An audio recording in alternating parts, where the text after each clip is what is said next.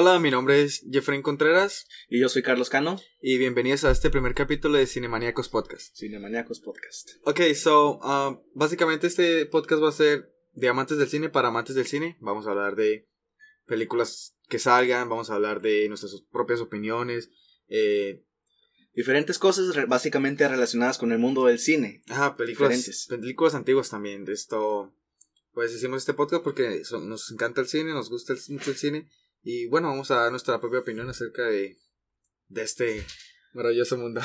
cine, cine de cine, cine de culto, cualquier tipo de cine, cine de terror. eh, Ah, es la primera emisión de nuestro programa, así es que ya saben. Dale con todo, Carlos. Sean gentiles. ok, so, vamos a empezar con, para que nos conozcan bien, vamos a hacer el tag de las películas, para, para que sepan nuestros gustos, nuestros géneros, nuestras... O sea, lo, lo que nos hace amar este arte, Los ¿no? que, exacto, los que Es- nos hace amar este arte del cine. Lo- lo- los principales. Eh, los honores, caballero. Los honores, bueno, pues eh, quisiéramos extender un poquito más esta intro, pero es básicamente lo que a nosotros, lo que vamos a hablar en este, en este podcast, eh, cine, eh, soundtracks, banda, bandas sonoras, que es lo hacer mismo, retos diferentes retos, ok, eso no lo teníamos escrito, pero también vamos a hacerlo. Eh, Ok, bueno, vamos a empezar con el, el tag de las películas. La primera película, fácil, sencilla. ¿Cuál es tu película preferida? Ok, en esta yo ya le había platicado con él de que yo tengo varias películas favoritas preferidas, pero si me dieran a elegir a una, yo elegiría la película El Mago de Oz. El, El Mago de Oz, me gusta el libro, me gusta la historia, se me hace una historia... ¿Cuál, la, la, la del 39 o la del, La antigua, la del sí, la de 39. Ajá. Eh, sé que hay diferentes versiones, hay diferentes películas, eh, diferentes historias escritas, Ah, unas- es muy buena. unas más trágicas que las otras, O sea, pero... No, la- me gusta mucho la, la, la, reciente por- porque está Mila Kunis. A mí la- la muerte de mi vida. yo no, yo no vi esta película, Ajá. la nueva, me gusta mucho más la vieja. Honestamente no me la he visto. No manches, Sí, es un la- clásico, creo que la- es un clásico del cine. Lo siento, carnal. Debe ser la primera película a color, ¿no? Sí. No sé, no, no. no, es la pri- es Sí, güey, Utilizaron el, el, el Filmacolor, creo que se dice esa tecnología, ¿no? No, no, no, es la primera película a color. Es la primera. Ah, mira, Sí. cada día se aprende algo nuevo. Creo, No creo, no. No estoy 100% seguro, pero creo que sí es la primera película. Sí, es del 39, 37. Algo sí está es, por ahí. Es, es, es una película vieja. Una de las primeras películas a color, más bien, para no quedar. Exacto, para no quedar como ignorante. Exacto.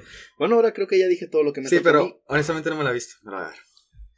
¿Cuál es tu película favorita, amigo? Eh, bueno, la, mi película favorita es. Es. Bueno, yo cuando. Yo, pues, yo era como todos, ¿no? O sea, ah, me gustaba. Disfrutaba de cualquier película, disfrutaba de. De la, de la típica Rápido y Furiosos hasta.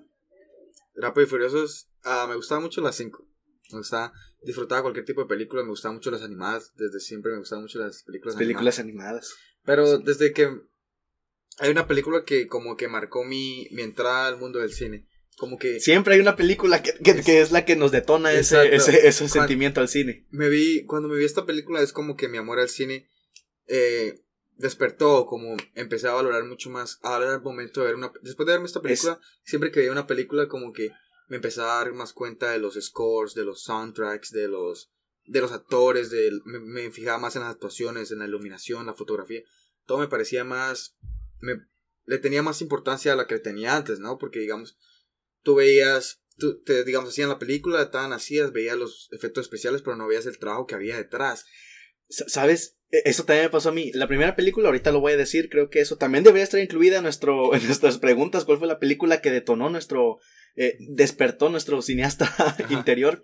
Sí. Pero es cierto, yo en los cines, ahora que ya aprecio más el cine, me quedo hasta el final para mirar los créditos. Sí, yo Para mirar es quiénes fueron los que trabajaron. Sí, sí, sí, sí, a mí también me pasa a veces. Sí, me bueno, hasta el final de las películas. ¿Y tu película favorita? bueno, sí, mi película favorita se llama Catch Me If You Can, Atrápame Si Catch Me Puedes, If You- Uh, cierto, Catch Me If You Can. dirigida por Steven Spielberg, protagonizada por Leonardo DiCaprio, Tom Hanks, Jennifer Garner, ah, Ellen Pompeo, mm, Amy Adams, estrellas. Me parece uno de los de los cast mejores de los mejores cast de, de la historia del cine. Me parece que tiene unos actorazos. Está Charlie Sheen. Me parece una peliculota que, a pesar de ser un biopic, que me gustan mucho los biopics, me gusta me gustan las películas basadas en hechos reales, me gusta bastante. Eh, me gusta mucho esta particular porque la historia de Fran Avenel es, es, wow, es increíble, ¿no? No sé si te la habrás visto. Pero He es- escuchado hablar, por su es una película. Quisiera llamarla de culto. Sí, de culto. Es una buena. A mí se me hace una buena película a pesar de que no la he visto completa. Para mí es la mejor que he visto. Y no sé, me gusta mucho. Me gusta mucho la historia de él. Es, es bastante irónica. Además de que pues, está. Bueno, ahorita lo diré. Está el, el- mi actor favorito. El mejor actor de toda la historia para mí. Sí, pero no lo digas. Necesitamos más tiempo. Sí, se lo voy a decir ahorita para que hagamos más tiempo. ok, vamos con. Oh, ah, se nos olvidó decir. Bueno, es igual. Pregunta, pregunta. ¿qué ¿Tu, cosa? tu escena favorita de la película? Aprovechando Ok. que ya estamos contigo. Bueno, listo. Voy a decir a mi escena favorita de la película. Ah, bueno, mi escena favorita de la película es básicamente el final. Es el, el final, es literalmente la escena final. Porque, bueno, para los que se la habrán visto sabrán que Tom Hanks estaba ah, teniendo algunos problemas con, con, con un cheque, estaba tratando de verificarlo y tal. Entonces en la siguiente escena como que ap- aparece Leonardo DiCaprio después de que lo había visto irse, como que nunca iba a volver, lo, que lo iba a volver a perseguir. No sé, ese momento como que te lo esperas. Yo sabía que él iba a volver, que tan... El típico final ese de Disney. Pero me pareció un- una escena increíble, me, me encantó. Y luego sa- salieron los créditos finales donde decía que ellos habían sido amigos por quién sabe cuántas décadas, que tanta. Mi escena favorita sería la escena final, me encantó. Fíjate que eso es muy curioso. No todas las escenas de cine, el final queda tan satisfecho para un espectador. eh, solo unas pocas, básicamente. Las de Disney. Solo Por unas pocas películas son las que son capaces de que el final te deje satisfecho. Sí, por eso son. Ahorita vamos a hablar de unas películas de unos finales que no me dejaron tan. Sí, ahorita vamos a hablar del final que más te sorprendió. También. Sí, sí. Y bueno, vamos a- me imagino que conmigo, claro. Mi escena favorita de esa película es cuando Dorothy eh, le dicen que debe de ir a ver al mago para poder este regresar a su casa. Eso creo que fue, es la- el tópico de la película. Y se me hace muy bonito porque du- durante el camino, cuando sale de la tierra, la em, el pueblo, no sé cómo se llama, el pueblo de los estos pequeñines, cuando sale, esa canción me llena de mucha, mucha esperanza, no sé por qué. Es como ve a buscar tus sueños. Como No que sé, encamínate un la camino en que te vas a encontrar a diferentes personas que te van a ayudar, a personas que te van a hacer el camino bien difícil, pero debes de, de llegar a Ciudad Esmeralda, que quiero ver lo que es como nuestra, a donde nosotros queremos llegar como personas. Eso es así es como yo veo la película. Y por eso mi parte favorita es cuando encamina hacia la tierra, hacia Ciudad Esmeralda. Tengo que vérmela, güey, tengo que vérmela. Me sé bastantes curiosidades de esa película. Como digamos, El hombre de Jalata, Ajá. que. Ah, Se intoxicó. sí, que se intoxicó con el, Por- con el aluminio. Sí, también me sé. me- no sé si has visto, pues esto lo vi en Dross, que había como que en una. En el fondo de. De la. O sea, de la, del escenario de la lona, había como un suicidio, había una persona que se había suicidado. Oh, sí, ah, sí, sí. No, eh, los- Claro que era de producción, no me imagino que alguien se, se haya suicidado ahí. Pues sí, primero fue como que una foto, como un montaje, y luego como que la gente empezó, empezó a ver la, la versión vieja, no la más reciente de 2. Y como que sí, pues, no, yo no tengo ni idea, la verdad. También sé que ah, tiene escenas icónicas, tiene Sí. frases, frases bastante icónicas como We're not in Kansas anymore, Dorothy. Eh, There's sí. no place like home. Esa es la, la- no- la- hay no lugar como el hogar. Ajá. Es la más así que pega. Y es curioso, esa película me la regaló mi abuelita. Cuando yo tenía como unos siete años. Me regaló esa película. La empecé a ver y desde ahí me quedé. Wow. Desde que tengo ocho años no la volví a ver hace, hace apenas tres meses. Que la vi en YouTube y dije, ah, la voy a rentar. Se sintió bien bonito volver a verla después de tanto tiempo. Sí, fíjate, no, es, no, es, es curioso, ¿no? Digamos, o sea, mi película favorita yo creo que me la habré visto como siete, ocho veces, ¿no? Tampoco es como que, wow, hay películas de Disney que me he visto más, pero, pero sí, digamos, las pocas veces, la primera vez que me la vi me marcó completamente, ¿verdad? Fue una experiencia genial. Bueno, ¿quién es tu actor favorito o actriz preferidos? bueno, tengo los dos, ¿no? Creo que mi actor, mi actor favorito, de lejos, de lejos para mí, el, el mejor actor de la historia, Leonardo DiCaprio, es, damn, es un, es un monstruo, güey. Sí, claro que sí. No, creo que, creo que, ah, no solamente por, porque, digamos, cada vez que lo, lo ves en una película, si has visto ese, esos, esas- esos tipos de actores como Nicolas Cage, como Adam Sandler, que ya no los ves como ciertos personajes en... Sí, En lo- otras los, los tienes que ver siempre como el cómico, nada más. No, no, no, no, no. ¿O a qué te refieres? Me refiero a que lo ves como ellos mismos. O sea, tú sabes que un actor interpreta a otra persona, Ujú. una persona histórica. Exacto, eso tú pasa. los ves Es que son caras que la- te, las, te las acuerdas y simplemente las quieres. Por ejemplo, Exacto. este, ¿cómo se llama este amigo? El morenito, el, el- que sale en White Chicks, que se pone a bailar en el carro. Tarananana. Ah, sí, Terry ¿cómo algo. Terry, Terry, Terry. Duncan, el de Old Spice. Sí, Terry. No lo puedo ver en otra película que no sea como el negrito que se pone a bailar en el carro. Exacto, porque es como. No son, no son personas actuando de otras personas, son ellos mismos en Son otra ellos película, para mí. mismos, exacto. Y bueno, y para mí Leonardo DiCaprio me parece que, bueno, me parece que ha sido demasiado injusto con, los Oscars han sido demasiado injustos con él. Sí. Creo que para mí debería tener, debería tener tres o cuatro, de verdad, honestamente. Creo que desde, no, no voy a mentir, la primera actuación que vi de DiCaprio no fue What's in Jeepers Grave, aquí nada más Jeepers Grave, que me parece, uff, me parece una película increíble, ¿no? Es como es típica película de domingo que te la puedes disfrutar, pero creo que la actuación de DiCaprio, porque en esa película hace un niño de retrasado, no sé qué, no sé qué, qué tipo de retraso tenía, pero la rompe, tenía 17 años y desde ahí, pues bueno, Titanic, Inception, eh, The Revenant. Wall Street, The Revenant, eh, digamos el año pasado me parece que hizo una buena actuación con Once Upon a Time. Oh, cierto. Me... Bueno, y por decir algunas, ¿no? También está The Departed, está Catch Me If You Can, obviamente, Pandillas de Nueva York, me parece un, un actor increíble, creo que como el vino, ha- hace mejores actuaciones cada vez que pasan los años. Es mejor mientras más Exacto. mientras tiempo, mientras pasa más el tiempo. Pero bueno, siendo objetivo, Leonardo DiCaprio para mí es el mejor actor de la historia. Y eso que, bueno, está el gran Robert De Niro, está Al Pacino y tan. Pero no, para mí Leonardo DiCaprio es sin duda el... Probablemente el actor con la mejor carrera del mundo también. Y Sí, actualmente, actualmente me gusta mucho Jake Gyllenhaal. Me gusta Sí, bastante. Gyllenhaal. Eh, no sé si has visto Zodiac, eh, Night- Zod- sí. Nightcrawler. Ah, él, es, él fue Misterio en Spider-Man Far, Far From Home. Far From Home. Sí, sí, sí. Y bueno, me gusta mucho él. Obviamente el gran Robert De Niro, me parece. Me parece Al Pacino en los 70s. Damn, Al Pacino en los 70s con la saga del Padrino, con Dog Day Afternoon, con... No, la rompe. Sí. Para mí no, pero para mí me quedo con Leonardo DiCaprio. ¿Cuál es tu actor favorito? Leonardo DiCaprio. Es una buena, es una buena, una buena elección el Leonardo DiCaprio. Pues yo me quedo con Robin Williams, que en paz descanse. Siento que es- a mí me gusta mucho la comedia, me gusta siempre hacerme chistosillo. A veces no me sale.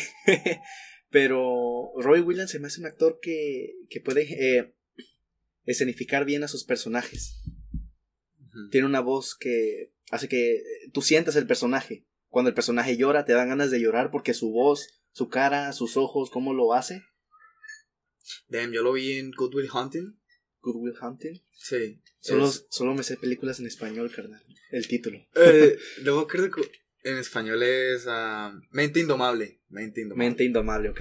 Sí, ¿no, ¿no te la has visto con Matt Damon? Creo, Las únicas películas que he visto son, uff, son muy malas para recordar nombres. Güey, no manches, es la película más conocida de Robin Williams. Él ganó un Oscar por esa película, como mejor actor de reparto en el 97. Mira, yo soy de esas personas que conocen a Robin Williams por el genio de la, de la lámpara. Ya de ahí empiezo a descubrir más su carrera, este, Claro, su carrera Aladdin, artística en el 92. Aladdin, sí. No, y te has visto, si te has visto Doctor Patch Adams. Doctor Patch Adams, sí. Es buenísima también. No sé, Robin Williams me parece un actor increíble, claro, de verdad. No, y un cómico mejor. Sí. sí. Cuando. Es una, es una, es una pena lo que Claro. pasó. Sí, cuando, no, cuando salió la de, la de Aladdin 2 y pusieron a una persona. No, creo, creo que fue Han Gazzari, algo así. Hacer la voz del genio. No, no fue la misma. Oh, cuando salió la segunda película La segunda animada. película, Ajá, no, no, no, te digo, un actor, un actor, es, es- diría yo que es casi o más importante que el director o que un productor. Si el actor no hace bien su trabajo, la película vale, no vale nada. Sí, para mí Robin Williams. Bueno, para mí Robert Williams es el Actorazo. mejor. Y también, eso me vino después, Johnny Depp o Johnny Depp. Johnny Depp. Damn, Johnny Depp. A mí me apasionó cuando vi la- la- Los Piratas del Caribe. Su actuación es, fue la, fue muy, muy, muy sarcástico, este, muy divertido. Se me hizo muy, su actuación muy genuina. ¿Te las, ¿Te las has visto todas? Sí, la única que no he visto es la de este Aguas Turbias, no me acuerdo cómo se llaman, Marea Oh, Alta. uy, esas. Navegando aguas misteriosas. Ma- navegando aguas misteriosas, exacto, no la he visto. No sé, que- mi favorita es la segunda, creo que es la de. Creo que es la segunda. La segunda La, primera es- es donde aparece. El cofre del hombre muerto, creo que se llama. Sí, Dead, Dead Man's uh, Dead. Chest. Dead Man's Chest. Sí, Ajá, la de. sí. Donde aparece la primera vez esto. Ah, ¿cómo es que llama? Capitán Barbarosa. No, no, no. El, Barbarossa. El, Sí, pulpo, el pulpo. sí. El Eh, Kraken. No, no, no, no. El. Sí, el Kraken Oh, también. Davy Jones. Davy Jones, Davy Jones, sí, Jones, sí, sí, sí, sí. No, mi, mi favorito es la segunda, definitivamente. Pero me parece que la mejor actuación de Johnny Depp es en la primera. Uy, si la escuchas en inglés es mejor. En Sí. español se me hace muy buena, pero en inglés se me hace la. Muy, sí, yo me la, muy- sí, yo me la vi en inglés la primera y, y no, no manches, no. No hay comparación, fue increíble. Pero yo destaco, obviamente Johnny Depp es mundialmente reconocido por esa saga, Claro. Pero para mí, Pero tiene otras diferencias. pero para mí tiene muchísimas películas mejores, digamos. La que estaba comentando ahorita, la de Aquí Nama Jill Grave, me parece que es una actuación increíble. También la de la de Ed Wood, me gusta mucho la de Wood, me gusta mucho la de ¿Cómo es? que? Donnie Brasco, Donnie Brasco me encanta, me parece una peliculota. Me, me gusta mucho como Grindelwald, fíjate. Me, Grindelwald. Grindelwald, esa. Eh, De los, de los actores que, que consideraron en ese tiempo, también consideraron a Matt Mikkelsen, el que lo va a reemplazar. Uy. Pero para mí Johnny Depp fue, fue la pieza clave. Es, es muy, es muy, es muy tonto y muy. No se me hace de mucho valor cambiar al actor a, medi- a- a media película. no, O a la siguiente película. Es No va a como ser que lo la mismo. rompe, la rompe. fue, fue fea, como cuando, de mala manera. cuando cambiaron a Rachel en Batman, en la saga de Batman. Fue. Porque la, la primera película. ¿En la saga de Batman películas o serie? Sí, no, la de Caballero de la Noche, la de Nolan. Ok. Sí, cuando cambiaron a, a Rachel fue. Fue horrible. No, pero sí, de Johnny Depp destacó muchas otras películas. ¿Cómo le van a hacer con Black Panther? Creo que ya cambiaron el guion, ¿no? Antes, no, ni idea. Creo que va a ser ahora su hermana. Sí, ahora sí, Negra. ahora- Ajá, la sí, ahora- cambiaron el guion. Uf, qué Sí, feo ahora estuvo ya. eso. Pues no sé, yo creo que es lo mejor. Yuri, Yuri. Y pues a mí esos dos. Robin Williams por su comedia y Johnny Depp por su manera de actuar en la comedia y en fantasías. Y actriz. No tengo actriz favorita. No manches. La verdad, no. No. Se me hace muy buena la actuación de diferentes mujeres en el ámbito de la actuación, pero, pero no, no siento, o sea, no siento que la, que la peguen tanto como, como, no como hombres, sino como Robert, Robert Williams y Johnny Depp, Johnny Depp, como lo quieran decir. La compadre, vamos con otra. Esta se me hace muy Espera, bonita. falta mi actriz favorita.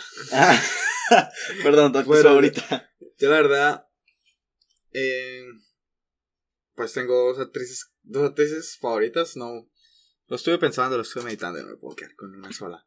Tengo que, tengo que inmediatamente nombrar las dos, que me parecen, ah, me parecen dos, dos actrices increíbles, más que todo ambas son británicas, una es australiana creo y la otra es británica, pero me parece que cambiaron, cambiaron el cine moderno en bastantes aspectos. Una es Kate Winslet de Titanic, de Revolutionary Road, de The Reader, de de Jobs, de la Steve Jobs.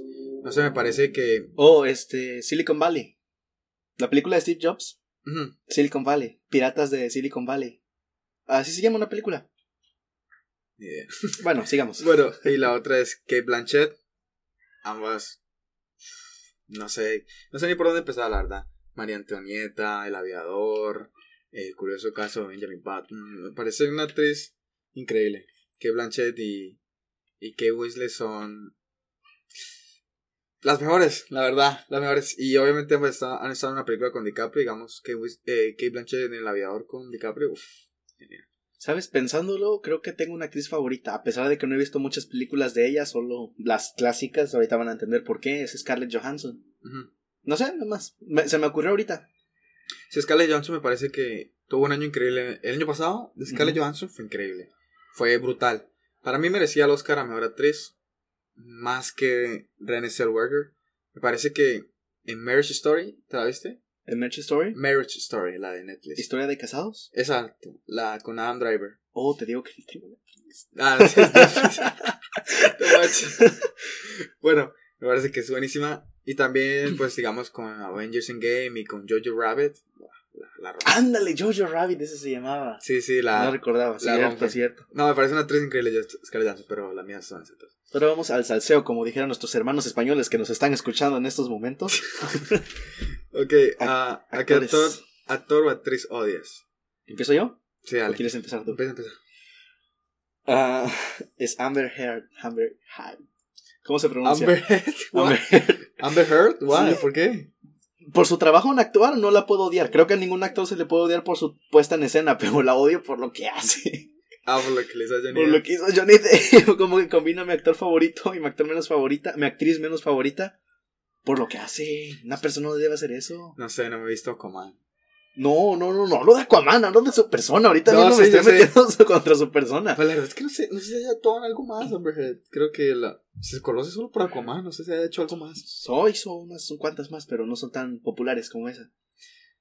Sí, y eso, pero- y así es, bueno, ya lo deben de saber por lo que ha hecho Donny Depp, esta cosa de acto de acoso sexual, violencia, fam- violencia ¿Qué de crees que género. pasa ahí? No sé, es que me parece bastante sospechoso que, digamos, Johnny Depp ha tenido bastantes parejas. En toda su carrera. Oh, digamos, cierto. Winona Ryder, eh, no sé más. Y, bueno. y ninguna otra, creo, no, o, o creo que Y ninguna. todas salieron a declarar lo mismo. Ajá. Fue como un guion. No sé si como que se les Se me hace muy curioso. En el ámbito de la política, que eso no es nu- nuestro tema, pero en el cine, muchos directores que son acusados de, de esas cosas, siempre salen un 50 mujeres más diciendo lo mismo. Sí, siempre es, sí, pues, no, obviamente, digamos, algunas sí se ha confirmado, como Harvey Weinstein. Pero, digamos, con lo de Johnny Depp fue bastante raro porque fue, fue literalmente Amber, una, de sus, la última, sus- la última de sus esposas, contra todas, porque todas salieron a decir que Johnny Depp era el hombre más amoroso que habían conocido, ¿qué tal? No sé, eso está bien raro esa batalla legal, la verdad. Y actor, ¿Ah? actor, ¿Actor que odio? No odio Ah. a ningún actor. Eso sí, están limpios. no. So- so- solo- Solamente, es, que, es que nadie me puede hacer odiar. Todos, yo creo que todos hacen una labor eh, grandiosa en el ámbito de la actuación. Ajá. No, mira, fíjate que. No es que odie, pero me parece que. No ¿Sabes? merece actuar. No, no. como, como el tío Ben. Un gran poder conlleva una gran responsabilidad. Y me parece que hay actores o actrices que son muy buenos. Muy buenos actuando. Pero deciden escoger unos papeles bastantes. ¿Cómo le digo? Básicos, como. Que no, O repetitivos, como clichés. ¿Me no, te no, refieres? No, no, a lo que digamos que son muy buenos. O sea, digamos, bueno, a tomar el ejemplo de mi actor que, que me parece que es bastante. que no hace lo que debería. Digamos, Adam Sandler. Que a mí. Yo tengo un amor-odio con Adam Sandler, la verdad, porque creo que Adam Sandler es un increíble actor. Es. Créeme que es un actor increíble, lo admiro demasiado como actúa, porque actúa increíble. Digamos, porque no me he visto, no me he visto solamente sus películas malas de Son como niños, de, Oye, allá en México es muy amada esa película. de, de Happy Gilmore. Esas películas no las he visto, las, las he visto obviamente, pero las odio porque son chistes estúpidos, chistes de, de caídas, de pedos, de... Te va a quedar bien mal, carnal. A mí sí me gustan esas películas. me da risa. Es que a mí me gusta el humor tonto. No, es que a mí sería como, para mí serían como un guilt to pleasure. Sí, como un placer culposo. Eso vamos a hablar más adelante. Tenemos mucho material todavía. No lo Bueno, cambies. escúchame, yo lo que quiero decir, o sea, el punto que voy es que me parece que, digamos, yo me he visto Punch Drunk Love, me he visto Uncle James, me he visto. ah me he visto los, los Meyerowitz, me he visto Spanglish, todas son protagonizadas por Adam Sandler, todas son buenísimas. ¿Sabes qué película se me hace muy bonita y muy triste? Click. Click, pues, Click no me gusta. Parece muy mal. Vamos a terminar mal en este, pro- en este primer programa. No, me parece bastante floja la- No, Sí, güey. Solo me, solo me gustó la, el cameo de no, Terry. no- no digo que las ame, obviamente, Terry. pero se me hace una película bien pasable. No, No, sí, es de, de domingo. de ¿Estás aburrido? Sí, yo también me la vería, la verdad. Pero me parece que, bueno, como te digo, de esas cuatro películas que te nombré, Adam Sandler me parece que hizo una actuación increíble, fabulosa, es un actor increíble. Pero, pero, pero, tiene, tiene, él sabe, él sabe cómo funcionan las masas, cómo funciona el mundo y decide hacer cualquier película mala, cualquier película porquería solamente para, para ganar dinero porque sabe que venderán. Digamos, desde, desde que hizo el contrato con Netflix, solo ha sacado películas malas, digamos la de Sandy Westler, la de ahorita, la de Navidad, la de Gilbert, Gilbert, algo así. No sé, me parecen películas tan horribles, tan malas. Y no sé, o sea, teniendo tanto dinero como creo que es uno de los actores más pagados del mundo, si no está en el top 3, top 5, en vez de, no sé, pagar un buen guionista, pagar un buen director, decide hacer sus propios guiones con sus amigos, me parece que tiene un gran poder en sus manos, pero no lo sabe aprovechar. Sandy. A ver si me ayuda, ay, a ver si me ayudas en esto. Co- Un director de cine que es su, su mentor, el mentor de ese director de cine le decía, le dijo, le dio un consejo. A este director de cine le dijeron que se viniera de un lado a producir películas en masa, aunque no fueran buenas, simplemente escribir, dirigir, sacar películas, sacar dinero a la taquilla y listo. Pero este mentor, a este maestro de cine le dijo, ¿sabes qué? Haz lo que tú quieras. No, no sigas lo que la productora o el productor o el que está poniendo el dinero o, la, o las empresas de cine o no sé cómo llamarlas, estas donde se reproducen los cines, las empresas de, de- que distribuyen DVDs y todas esas cosas, Sí. que haga lo que él quiera. No recuerdo cómo, quién era este director. No. Tarantino no era Tarantino. Creo que sí era Tarantino, ¿eh?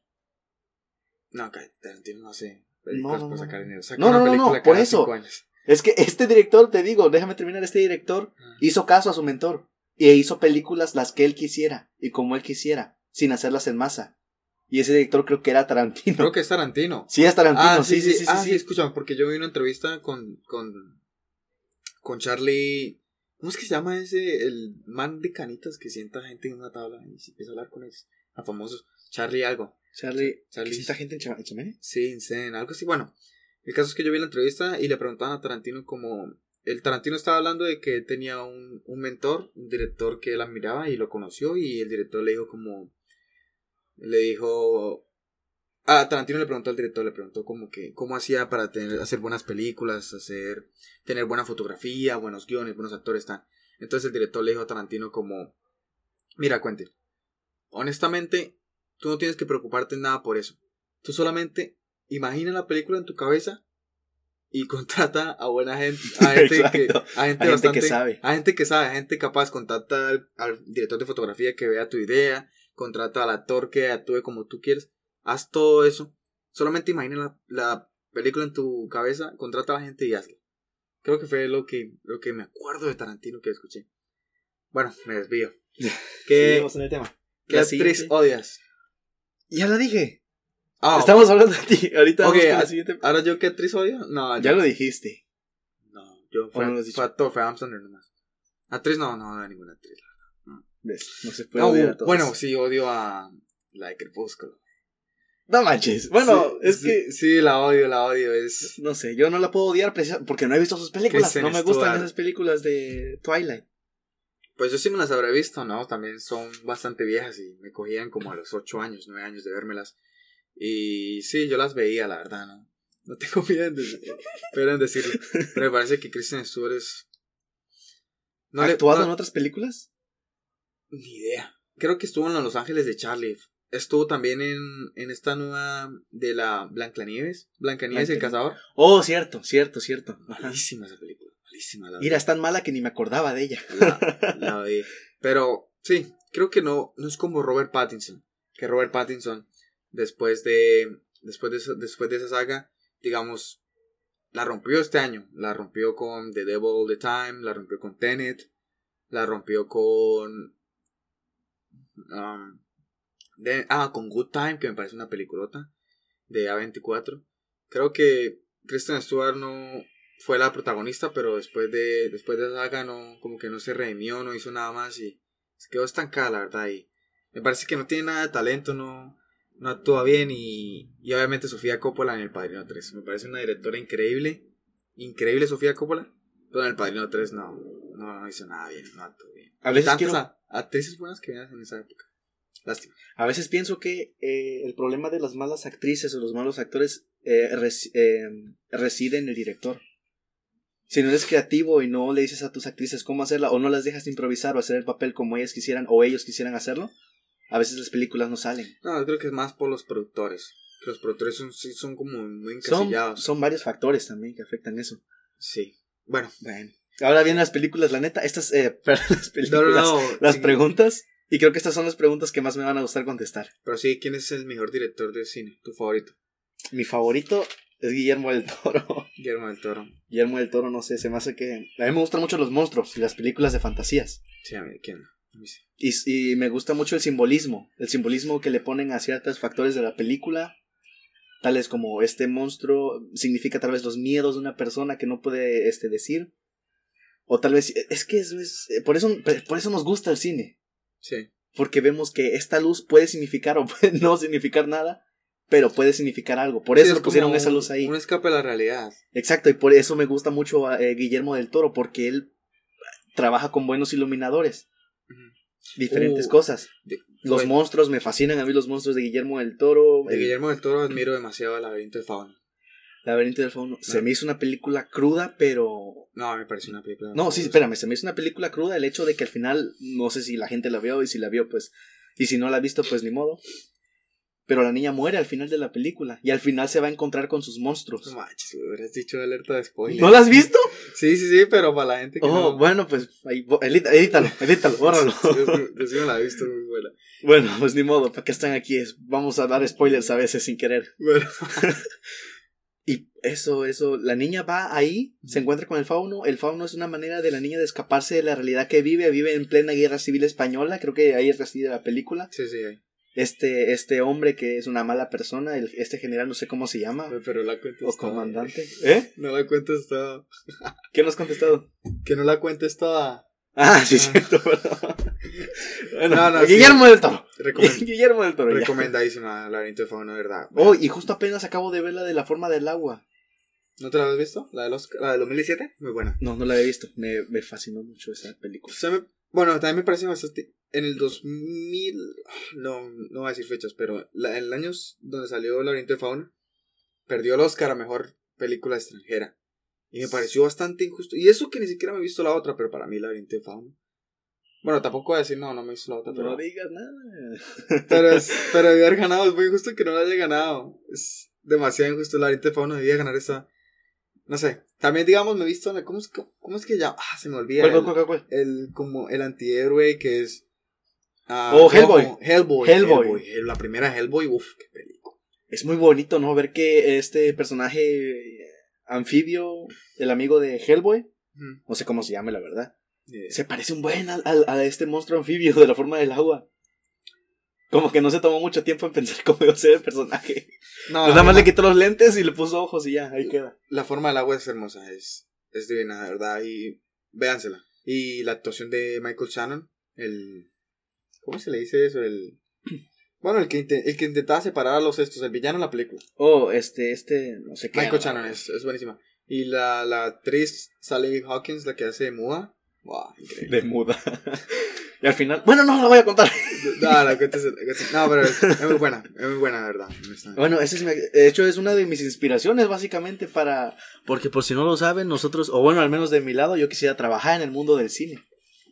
Sí, yo también. Es una de mis inspiraciones, hacer el director de cine o trabajar limpiando lo que queda al final del set o algo así. Uy, el CGI quedó muy bien en ese monstruo, ¿verdad? Se veía. Sí. Le hubiera pedido un poquito más al monstruo, pero eh, no es un superhéroe, es un, es un, es un, es un animal, un ser humano, como lo quieras ver, como todos los demás. Sí, no, también cuando tienes un monstruo que no habla, que no. No, y aparte no hay que exagerar mucho porque si existieran los monstruos, yo no creo que fueran así. Sí, pero es como. Como que lo, encar- lo en- encarcelas al personaje, ¿no? Como que no lo puedes expandir, no tienes mucha creatividad con él. Pero aún así, no, Guillermo del Toro la hizo muy bien. Y Oscar, merecidísimo mejor director de ese año. Se me hace muy curioso, eh, que el verdadero monstruo es el ser humano. No manches. ¿De la película? Sí. Ah, sí, de la película sí. El peor monstruo es el ser humano. Sí. Proseguimos contigo, carnal. Esta pregu- esta- aquí me voy a poner así sentado enfrente de tuya. ¿Cuál es tu director favorito? Tu director que tú crees que es el mejor. No, creo que. O sea, como tú lo dijiste, para ti. A ti te gusta mucho Guillermo del Toro porque te gusta mucho la fantasía, los monstruos y eso. Pero cuando hablamos de mejor director, mejor director de la historia, creo que solo hay un nombre. Y es. el gran- Tambores. No, no, Martin Scorsese es, Martin Scorsese. es, es el mejor director de la historia, lejos, lejos, pero. Sin ofender a los demás, ¿no? Digamos, admiro mucho a Hitchcock, a Kubrick, a. Yo no entiendo las películas de Kubrick, pero sigamos con tu. Ah, sí, esperaba a Nolan, a, a Tarantino, admiro a todos esos, a Fincher, de Fincher. Admiro a todos esos Fincher, directores, pero para mí creo que no hay color, no, no hay ningún color, creo que Martin Scorsese es el mejor director de la historia. Eh, ha dirigido, ha dirigido de todo, no sé si, ¿una vez te has visto la de Hugo Cabré, la invención de Hugo Cabré?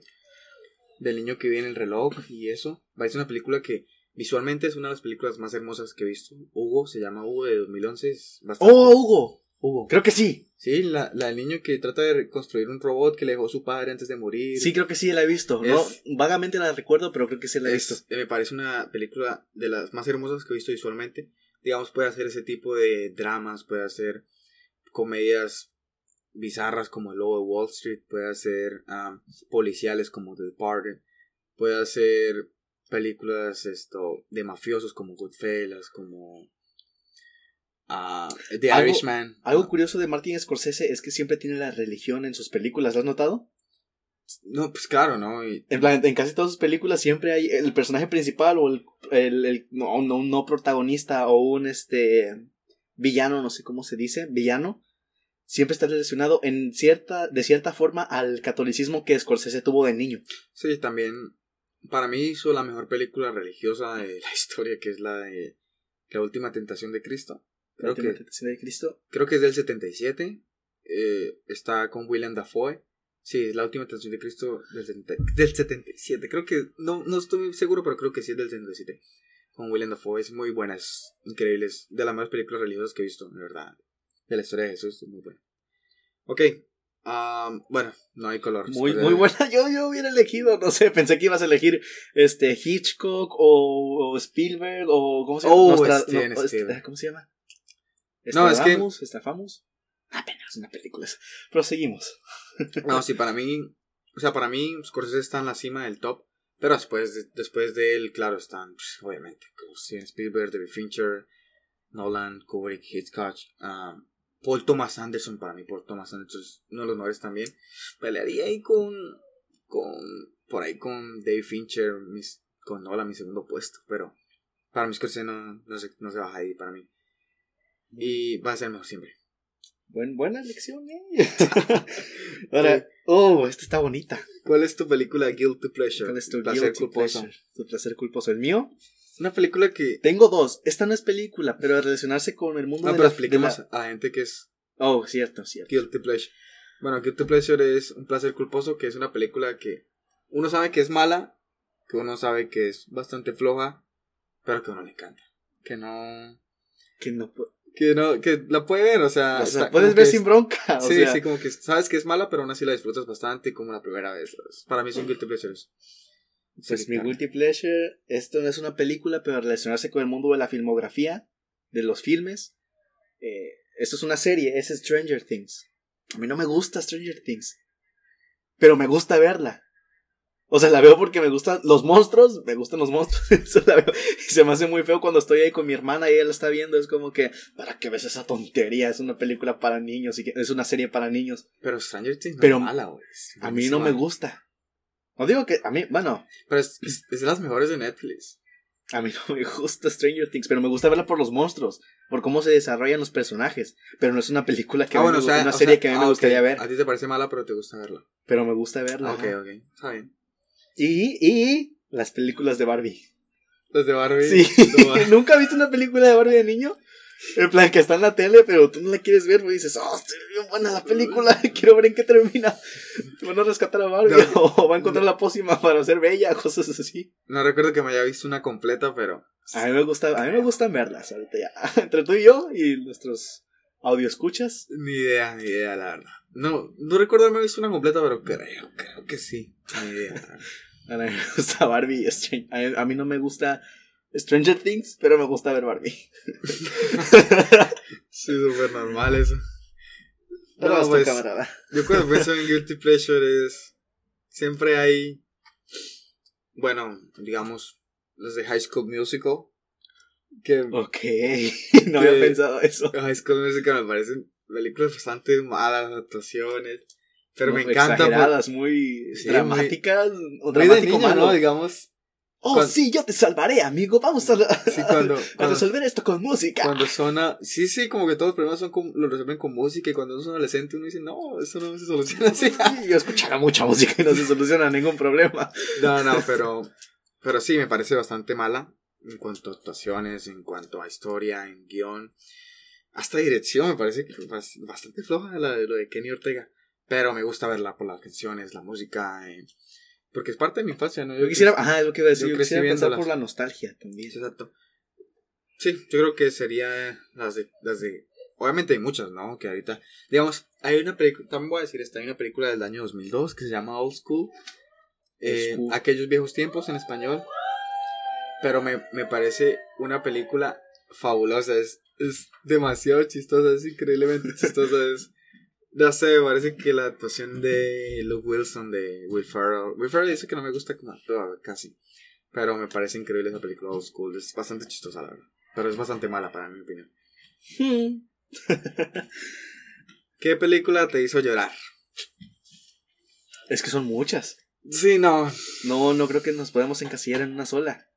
No, pues, pues sí, pero di una, una. La película que me hizo llorar, no yo, fíjate, yo no lloro a veces por los problemas de los personajes. A veces me siento identificado y me hacen llorar, pero no la trama. A él lo que me hace llorar es sentirme identificado con el personaje y la música. La banda sonora de la película. Sí, es que a veces la música da más, impacta más que incluso la, la, lo que está pasando en la historia. Sí, me ha pasado. Por sí. ejemplo, en Coco las, me, me hace una buena película, Ah, no manches. pero lo que me hace llorar no es la... No no- mucha gente pensará que es Recuérdame, pero no me hace llorar Recuérdame. La que, lo que me hace llorar La escena, la es la final última. con Miguel y. Cuando canta Héctor. Latido de mi corazón, ese sonido acústico, ay, mi familia, se escucha muy, no sé, Sí, se no. siente muy bonita esa canción, esa melodía. Sí, yo también lloré en el final de Coco como tres veces. Y, y iba a poner esta, pero olvídala esa no, también me hace llorar Tarzán, Tarzán. Por la misma, por la banda sonora, no por la película en sí. Uy, la de. Hijo del hombre. Esa, Uy, te salió, esa- te esa- salió idéntico, ¿eh? Hijo de hombre. Uy, la de Phil Collins. No, Phil Collins es un genio. Sí, esa canción. Me siento, precisamente porque me siento identificado con esa canción. Sí, esa canción me encanta. Y también en mi corazón, Dos Mundos, eh, todas esas. Están muy bonitas, a mí me hacen llorar esas. Cualquiera me las pones me pongo a llorar. Bueno, yo la verdad no, no, no es como que tengo una película, te muchas películas me han hecho llorar, muchas, muchas, muchas. Pero así como que me tenga que quedar con una... No, yo creo que no hay alguno, no, no he visto una película así como que me haya llorar, que ya estaba así horas y horas llorando, pero sí he llorado con bastantes. He llorado, digamos, hace poquito, me vi Soul, Soul. Soul que ahorita hablaremos de esa, me vi Soul y... eh, me, dio fuerte, me dio fuerte, Sí. no, no va a ser el hombre. Se me hace- es como que Disney cada vez se pone más oscuro, pero a la vez más humano, ¿no crees? Sí, también, también lloré con Caballo de Guerra. Ah, Caballo de guerra. Oye, es cierto, esa película no me la recordaba. Caballo de Guerra es buenísimo. Acabas de despertar un- una, una me- memoria rota. Lloré con la lista de Schindler, lloré con... Ah, no sé, ah, con What's It in Jeopardy Grave. Oh, el final de What's It in Jeopardy Grave es bastante fuerte, me, me dolió. Sí, he llorado con bastantes películas, tampoco es como que me voy a quedar con una sola, entonces... Sí, bueno, pero... Oh, también Social Redemption, Forrest Gump, he llorado con todas. Forrest- sí, a mí, una película, fíjate, eso es curioso, una película de guerra que me hizo llorar. No recuerdo bien su nombre, pero. Oh, no, sí, no es de guerra, no es de guerra. Es, es en- se centra en la Segunda Guerra Mundial, es una película popular. El niño en pi- pijama de rayas. Oh, Creo que se llamaba así. yeah, The, the Boy in the Striped O no sé si estoy equivocado. Hay, creo que hay dos películas que tratan sobre los judíos en la Sí, sí, Segunda esa- Guerra Mundial. Esa, y la otra que no me acuerdo cómo se llama. También bastante. Se llama de un padre que le hace creer a su hijo que todo es un juego. Y que deben de seguirla. Oh, Y que La es bella. Ándale, la, La vida es bella. Sí, Exacto, sí, sí, no esa ma- sí me hizo como sí, que. esa fuerte. Sí, sí, Ponerse en el lugar del papá y decirle, sé lo que está pasando, sabemos que vamos a morir, pero no le voy a hacer a creer a mi hijo eso. sí. Digamos, hace poquito estábamos hablando de Fruitvale Station. Fruitvale Station. Esta me hizo llorar bastante. Oh, cierto, La, de, la, la de la historia de Oscar Grant. Yo lloré en esa la verdad. No va a ser el. A mí me dio impotencia por el saber Sí, que... a mí también, a mí Ajá. también bastante Es como que, dale un golpe, pégale. O esperaba que agarraran al güero, el que se quedó dentro del tren, y lo sacara, que me quedé así como que... ah. Sí, también. Dejó Sí, una bueno. hija. Pero no, no debemos spoiler. Bueno, aunque es no spoiler, ¿no? No se spoiler. Aparece- O sea, sabemos lo que pasó. De los cinco minutos. Bueno, sí. Pero, la siguiente. sí. Ok, vamos a pasar página. ¿Cuál es el personaje que más te ha aterrado? Este sí me gusta porque habla de monstruos. Ok, ¿Cuál es? Ah, ok, yo primero. dale. Jeepers Keepers. No me acuerdo cómo se llama. Jeepers Creepers. De ¿Lo conoces? No. Este vampiro, demonio que sale cada 23 años de una granja.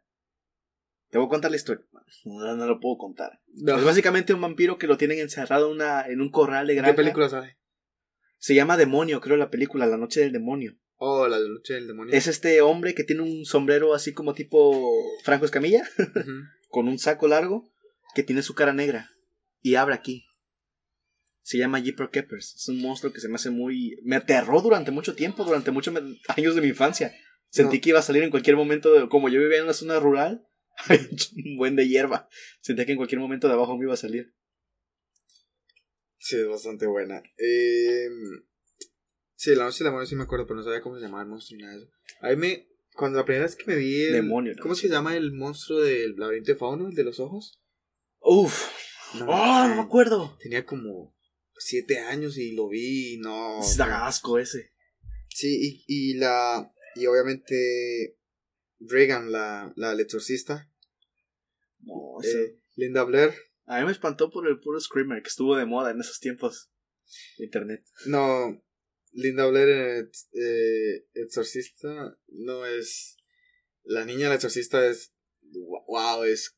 No, no. A mí me dio mucho asco, me dio mucho asco El- esa, esa escena. 50 años. 50 años tiene el exorcista y.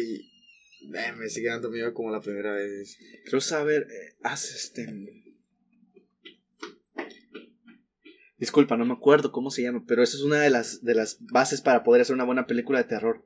Alargar el suspenso. J- James Wan, ¿cómo se llama el que hizo Conjuro?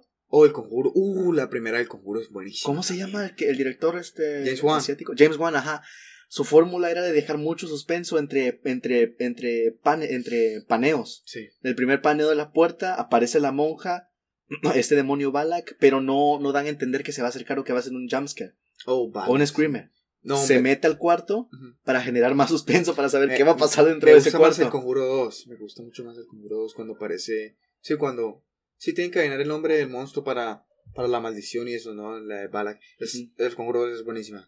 Y me gusta mucho también la primera de Saw. De Saw me gusta. Esas a mí me fascinan, esas películas de eso. Y El también. gore, todo eso. Y también El Resplandor con Stanley Kubrick. Esa película me da frío en, el- en los pies cada que la veo. Yo creo que el personaje de, de Jack Nicholson, Jack Torrance, sí, sí, Jack Torrance, es wow. También, también lo catalogaría como uno de los que más me ha aterrado. También, ¿no? Pues bueno, yo también era, estaba bastante joven cuando me la vi. Jack Torrance, sí, es buenísimo. Ok. ah, ¿Cuál es la película que amas pero que todo el mundo odia? Justice League.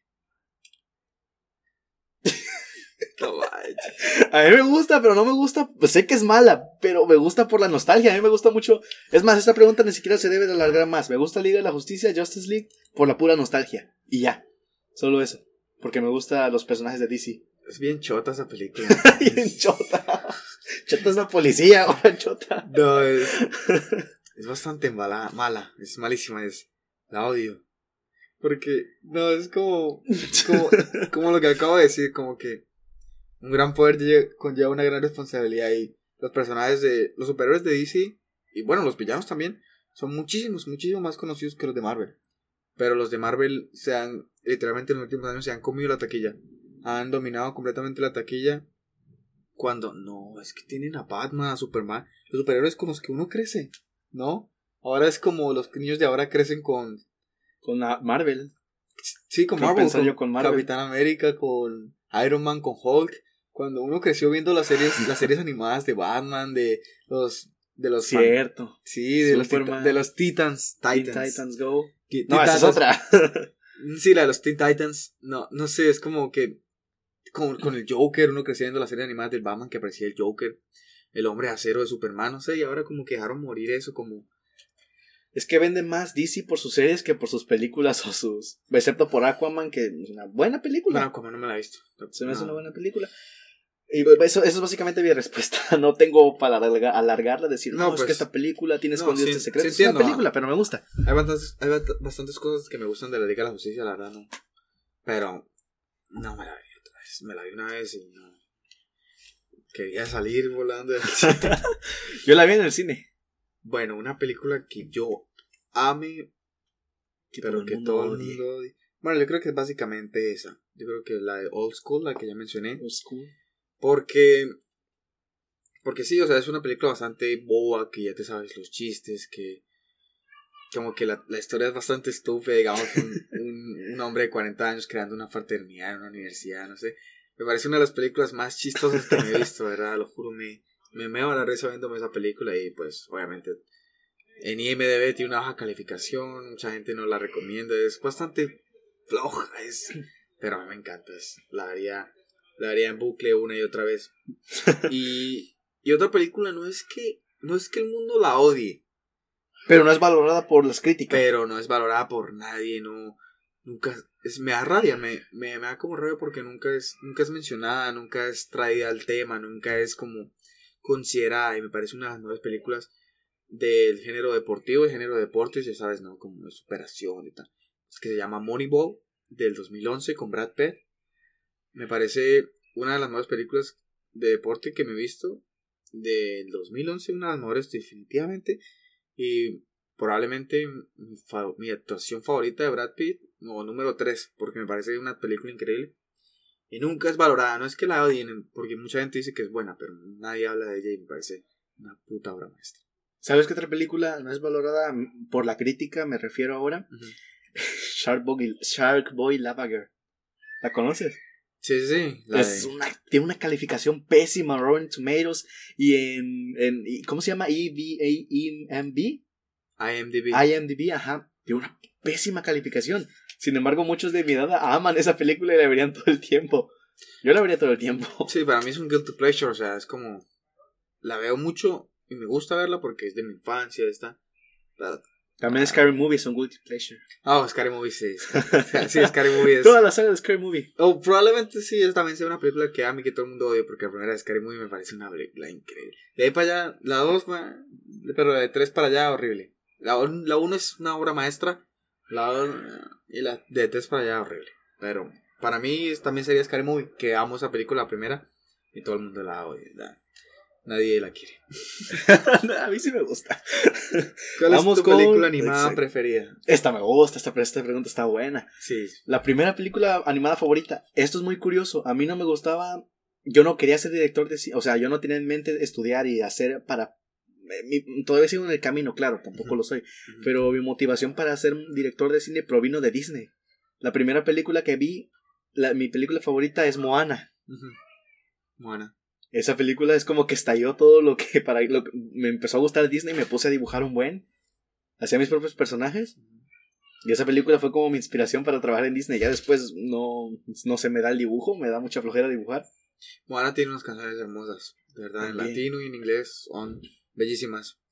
Sí. Y esa es mi película. Y la segunda es Tarzan. No tengo mucho que decir de Tarzan, es una película que se me hace muy bonita. Tarzan. Es mi película favorita, esas dos. Primero Moana y después Tarzan. Tarzan es una peliculota. ¿Sabes? Yo creo que Tarzan fue el clavo que dio justo. Porque, digamos, no sé si sabías, pero digamos, hubieron muchísimas adaptaciones de Tarzan antes de la animada de Disney. Que fueron eh, Tarzan y los astronautas. Tarzan. Ah, no manches, estuvo bien. Tarzan y los monos. Tarzan y los. Uh, Tarzán y Jane, Tarzán, o sea, hubieron muchos. Tarzán y el santo le van a cantar a la Virgen. Siempre, siempre eran como Tarzán y algo, algo ahí y algo más. Pero, honestamente, la mejor, eh, Tarzán, solamente, solamente, solamente Tarzán y ya. O sea, fue, creo que Disney dio en el clavo. Fue bastante increíble eh, esa película. Eh, el mejor Tarzán que he visto, la historia es muy bonita, las canciones. ¿Sabes algo curioso? El primer, Tarzán, el, primer Tarzán live action que fue exitoso tiene, vivió y tiene una casa donde yo vivía. Nunca me he visto una, una película live action de Tarzán, lo juro. Son malas. Sí, son la única película más cercana que he visto de, Tarzán es la de George de la Selva. No, George de la Selva. No, es un clásico. Es. Brenda Fraser, increíble, es como George. No, pero Tarzán es buenísima, me encanta esa película. Es de mis favoritas de Disney, la verdad. Es muy buena. ¿Es tu película favorita? No, no, no, para nada. pero, ven, pero es que no manches, Disney tiene como 800 películas. la única que no me gusta de Disney es Frozen, las dos. Frozen 1 y Frozen 2. No me, no me, no, no, no. me he visto la 2, pero la 1 sí me la vi. Me, parece bueno, la disfruto. Es película más bien para. Discúlpenme el comentario, pero es una película para niñas. Dirigida más bien hacia el público femenino. Mm, pero niñas de, de, 10 años, 12 años, ¿no? Sí. Sí, por eso, o sea, sí, obvio, es para niños, o sea, pues es que uno no la disfruta tanto porque la vimos ya grandes, ya cuando... 12 años, no es mucha diferencia, 10.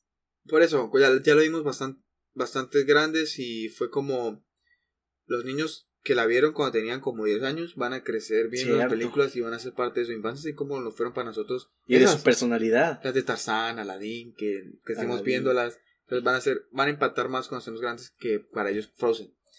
Pero a mí me gusta Frozen. La primera me gusta, la segunda no me la visto. ¿Y cuál es tu película favorita? Ok, aquí. Aquí tengo. Aquí. Aquí, bueno, aquí es como que tuve muchas dudas y a la vez no. Porque me encanta la animación, me parece que la animación es bastante increíble. soy de los que aprecian mucho la animación. Eh, digamos, aprecio mucho los ah, de Japón. Me gusta mucho el viaje de Chihiro, me gusta eh, mi vecino Totoro, me gusta Akira. Me gusta mucho la animación japonesa. Me gusta bastante también las películas de Disney, obvio. Todas las de Pixar. Todas las de Pixar son obras maestras. Paramount Studios, DreamWorks. Sí, sí, o sea, lo que yo digo es que ah, me encanta mucho la animación, que viendo la animación, he visto más, creo que he visto más películas de animación que películas en live action, creo, ¿no? No sé. Yo también he visto más películas de animación que en live, eh, bueno, action. Y, y aprecio demasiado el stop motion. Creo que el stop motion uh, el stop motion, fue cierto. fue el arte más fabuloso que se puede haber creado, me parece. Pues básicamente la animación es slow motion, pero con dibujitos.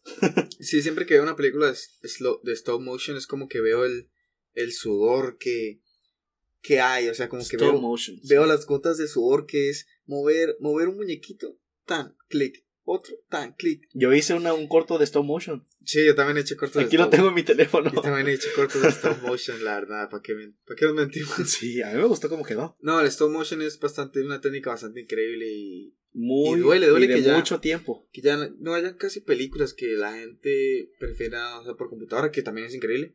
Pero creo que el stop motion es un arte perdido, es un arte increíble. Gracias a Dios que Tim Burton lo revivió porque era un arte muerto. Sí, cierto, era un arte muerto. Y este. No, no tan muerto, pero no muy valorado. Y Tim Burton lo. Lo revivió completamente, me parece que el stop motion es increíble. Y, y hay como dos, tres películas de stop motion que están en mi top 5, top 7 de películas animadas favoritas. Porque amo el stop motion, me parece que Coraline, eh, The Nightmare Before Christmas, eh, eh, el fantástico Mr. Zorro. Fantástico Mr. Zorro. Esto. Ah, ¿Cómo es que? Paranorman, Frankie Winnie. ¿Paranorman es Tim Burton? No sé. ¿La novia ya lo dijiste? El, el, el cadáver de la novia. Todas son increíbles estos. Las amo. Y. Pero mi película animada favorita. Es que es muy difícil. Pero mi película animada favorita es Hércules. De Disney. Muy buena, también su soundtrack, el del principio del soundtrack es, es este, que qué tan lejos no. Es que yo recuerdo cómo se llama. O sea, no es mi favorita, no es mi favorita en cuanto a historia, en cuanto a personajes, porque creo que una de las mejores películas que me he visto en esos aspectos es Toy Story 3, que para mí Toy Story 3 es una obra maestra, es una maravilla. Si bien la primera y la segunda eran increíbles, la tercera fue un... A mí me gusta mucho la segunda. Sí, a mí también. A mí me gustan las tres, pero las cuatro, perdón. Pero la tercera es fabulosa, me parece. La mejor película animada jamás hecha. Para mí. La mejor jamás hecha. Pero ¿Toy Story 3? Toy Story 3. Pero mi favorito, mi favorito es, es, Hércules. Porque fue como la película que. Yo creo que es la película que más me he visto en mi vida. Creo que me, me sé las películas. Me sé las, las películas. Me sé las canciones al derecho y al revés. Que las cante. En inglés y en español. En ambos me las sé. Me parece una obra maestra, la sigo viendo y la disfruto cada vez. Me parece que tiene una historia increíble. Porque fíjate que cuando uno es niño y uno le cuentan las historias de los romanos, uno ve esas películas de el dios de Egipto, el dios Tanta. O sea, uno, uno se aburre con esas películas. A mí me parecen demasiado. Cierto, no me parecen ¿eh? demasiado aburridas. Y esta, al ser animada, al ser de, de probablemente uno de los de los griegos que uno más conoce, de los, de los más conocidos, ¿no? Junto a Zeus, Poseidón y, Hades. Eh, me parece que la historia de Hércules es bastante emocionante. Obviamente no es, no es como la cuentan ahí, no es completamente diferente. Pero tiene algo, algo. Tampoco la pueden contar como es. Sí, pero sí tiene algo ahí y me parece. No, me parece una maravilla. Una. De mis películas favoritas. Mi película favorita animada, de las mejores de Disney de los 90, es una obra maestra. Y, la, y el personaje de Hades, de... Eh, Hades fue lo, de la más sarcasmo, fue muy buen Me parece que, que los, los dobladores en español y en inglés, ambos hicieron un trabajo increíble. James Woods, fabuloso, creo que Hades me parece el villano, mi villano favorito. Eh, como que le estás dando mucho mérito al latinoamericano, ¿no? O sea, lo dobló Ricky Martin a Hércules. No, no, yo hablo de Hades, del doblaje de oh, Hades. ok, perdón. Solo de Hades, solo de Hades. Sí, no, sí, fue Ricky Martin. Ah, sí, fue Ricky sí. Martin. Oh, No, yo, pero- yo te voy a salvar, man. Sí, pero no, yo hablo de solamente Hades, del doblaje de Hades, de James Woods y el, del latinoamericano, que no me lo sé. Pero me parece increíble, creo que es. Es obviamente mi villano favorito en las películas de Disney. Lejos, lejos. Es que no, no digo lo que le llega hasta la. Me parece increíble. Esa es mi película animada favorita. Solo Tarzan. Ok, ¿cuál es el mejor dúo en una película? Tú primero. Quiero escuchar tu primera. Yo primero, respuesta. ok. Dejemos lo mejor Eh, para el final. Voy a. voy a decir algo obvio que para mí es. Es obvio. Es de mi película favorita, que es Maybe Can, que son Tom Hanks y Leonardo DiCaprio, Frank Abagnale y. Y. Rackerty, Rackerty, ¿cómo es que se dice el personaje de Tom Hanks? Es que tiene un apellido raro. Sea, Es. Hanratty, Hanratty. Carl Hanratty. Me parece que ese dúo fue increíble. Obviamente es como villano y héroe. Digamos, pongámoslo así. Digámoslo así. Obviamente el dúo se compone como amigos, familia, así como que van por el mismo lado. Pero me O parece hasta que, incluso no. Hay dúos que no van por el mismo lado. Por ejemplo, pues sí, Uf, no, pero lo va. que yo me refiero, digamos, es como que me parece que lo más clásico, lo más. lo que eh, no, la la química que hay entre ellos dos fue bastante increíble, por eso es que amo más que todo esa película, creo que Tom Hanks es un actorazo y qué más decir de Leonardo DiCaprio, creo que ambos fue el mejor de una película que yo he visto, que me, el que más me gusta, la verdad, pero también hay bastante, me gusta mucho los Blue Brothers, me gustan um, bueno, sigue mientras piensas. Bueno, pues. a mí me gusta. A mí me, esto es muy tonto. Tal vez suene mal para ser un fanático del cine. Oh, Pero a mí me gusta mucho el cine mexicano del antiguo. ajá, Me gusta mucho. ¿Conoces a Viruta y Capulina? no.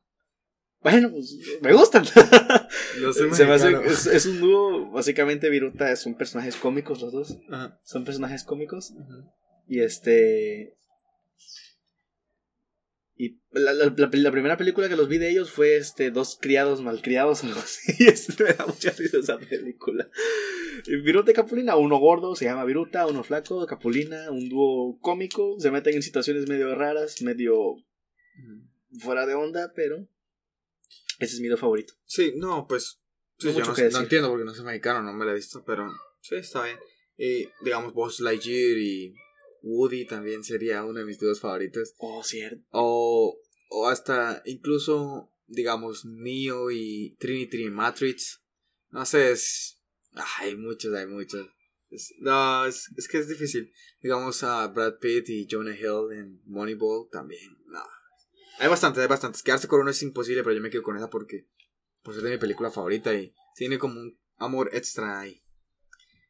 ¿Cuál es tu villano preferido? De... Esta, esta, es que no la supe cómo, cómo contestar. Pero yo creo que mi villano En las películas hay diferentes villanos, ¿sabes? Cómo funciona un guion. Ujú. Debe Sí. haber un protagonista, un villano, o un, un, un conflicto interno o externo, como lo quiere decir. Este, este caso es un conflicto externo, y en este caso sería el villano de esta película de Megan is Missing. ¿La conoces esa película? Me suena, me suena bastante, no, no. Megan is Missing, básicamente el secuestro de una muchacha que no la encuentran y pues, muere. Pero este caso, el asesino es el villano. Ahorita te voy a explicar por qué me refiero con conflicto externo. Es la, me, me refiero a esta persona porque qué tipo de persona puede secuestrar a una persona, tenerla en condiciones tan deplorables, hacerle cosas indebidas y al final, no conforme con torturarla durante vida, también la tortura mediante cuando muere. Debes de ver la película, deben ver la película, Megan is Missing. Pero eso es, lo, ese es uno de mis villanos favoritos, Sí, la sé. indiferencia del ser humano y el, el- el- el repudio hacia otras personas que unas personas pueden sentir. Y también Anakin Skywalker. Oh, claro. Es lo mismo, la, este, se, se- eh, eh, tiene su camino derecho, sin embargo, ¿Te gusta más indiferencias. o- Skywalker que Darth Vader? Skywalker es el apellido. O sea, ¿te refieres a que me gusta más Anakin que Darth Vader? Ajá. No, me refiero a Anakin Skywalker en la película, su manera de comportarse. ¿En cuál? En The Rise of the Skywalker, creo Ah, que ok, se llama. ok, ok, ok, ok. La, la venganza del Skywalker. Ok, ok, ok. Y me refiero a eso, a la indiferencia del ser humano en el que le ponen en el personaje. Mm. ¿Sabes cómo funcionan estos personajes, no? Por ejemplo, Luke Skywalker. Es por eso es que funcionan esas películas. Un personaje humilde, conoce a un maestro, aprende, cae, se levanta, se vuelve a levantar, vence al mal y Como sigue. Como Harry Potter, como todas esas películas que siempre funcionan. Ajá, Pero en este caso Anakin Skywalker no sigue eso, se une al lado oscuro. de la A mí me gusta mucho, sí, a mí me gusta mucho ver a, a las películas con un sentido un poco más humano. Sí. Sí, a mí. Y por eso esos son mis villanos favoritos. En primero Megan Smithing, este asesino, secuestrador y Anakin Skywalker. A mí me pasa bastante que entre más. Entre más humano sea un villano, me, mejor. Mejor para mí. Me, me gusta más. Digamos, porque sí está bien dicho que el, el peor monstruo es el ser humano, ¿no? Y digamos. El verdadero monstruo es el ser El humano. verdadero monstruo es el ser humano. Digamos los villanos, digamos, tipo. que interpretan a un nazi.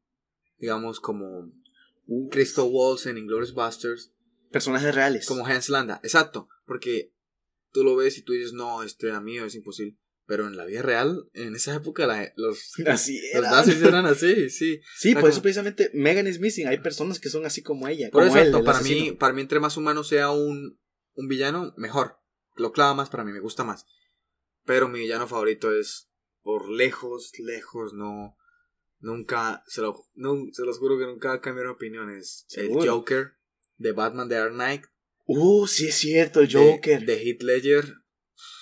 Brutal, es. A pesar de que no nos cuentan su historia completa en la película, Exacto. sabemos que es el Joker, es una persona trans Sí. dañada por la vida. Sí, no, sí, exacto. O sea, pero no, no es la de. No es la del año pasado, ¿no? No, no, no, me refiero no a la de Joaquin película. Phoenix. Sí, sí, la de 2008. Por eso dije que esa película no nos cuenta su historia. Exacto, sí, no, la de Dark Knight, obviamente, oh, pero me parece que tiene una, una de las mejores presentaciones. Tú sabes que un villano se, como lo dijo Megamente, se, Se vale por su presentación, presentación. no por sus... y la presentación de Ledger en, en The Dark Knight fue fabulosa, es que no se puede pedir más, el robo del banco fue...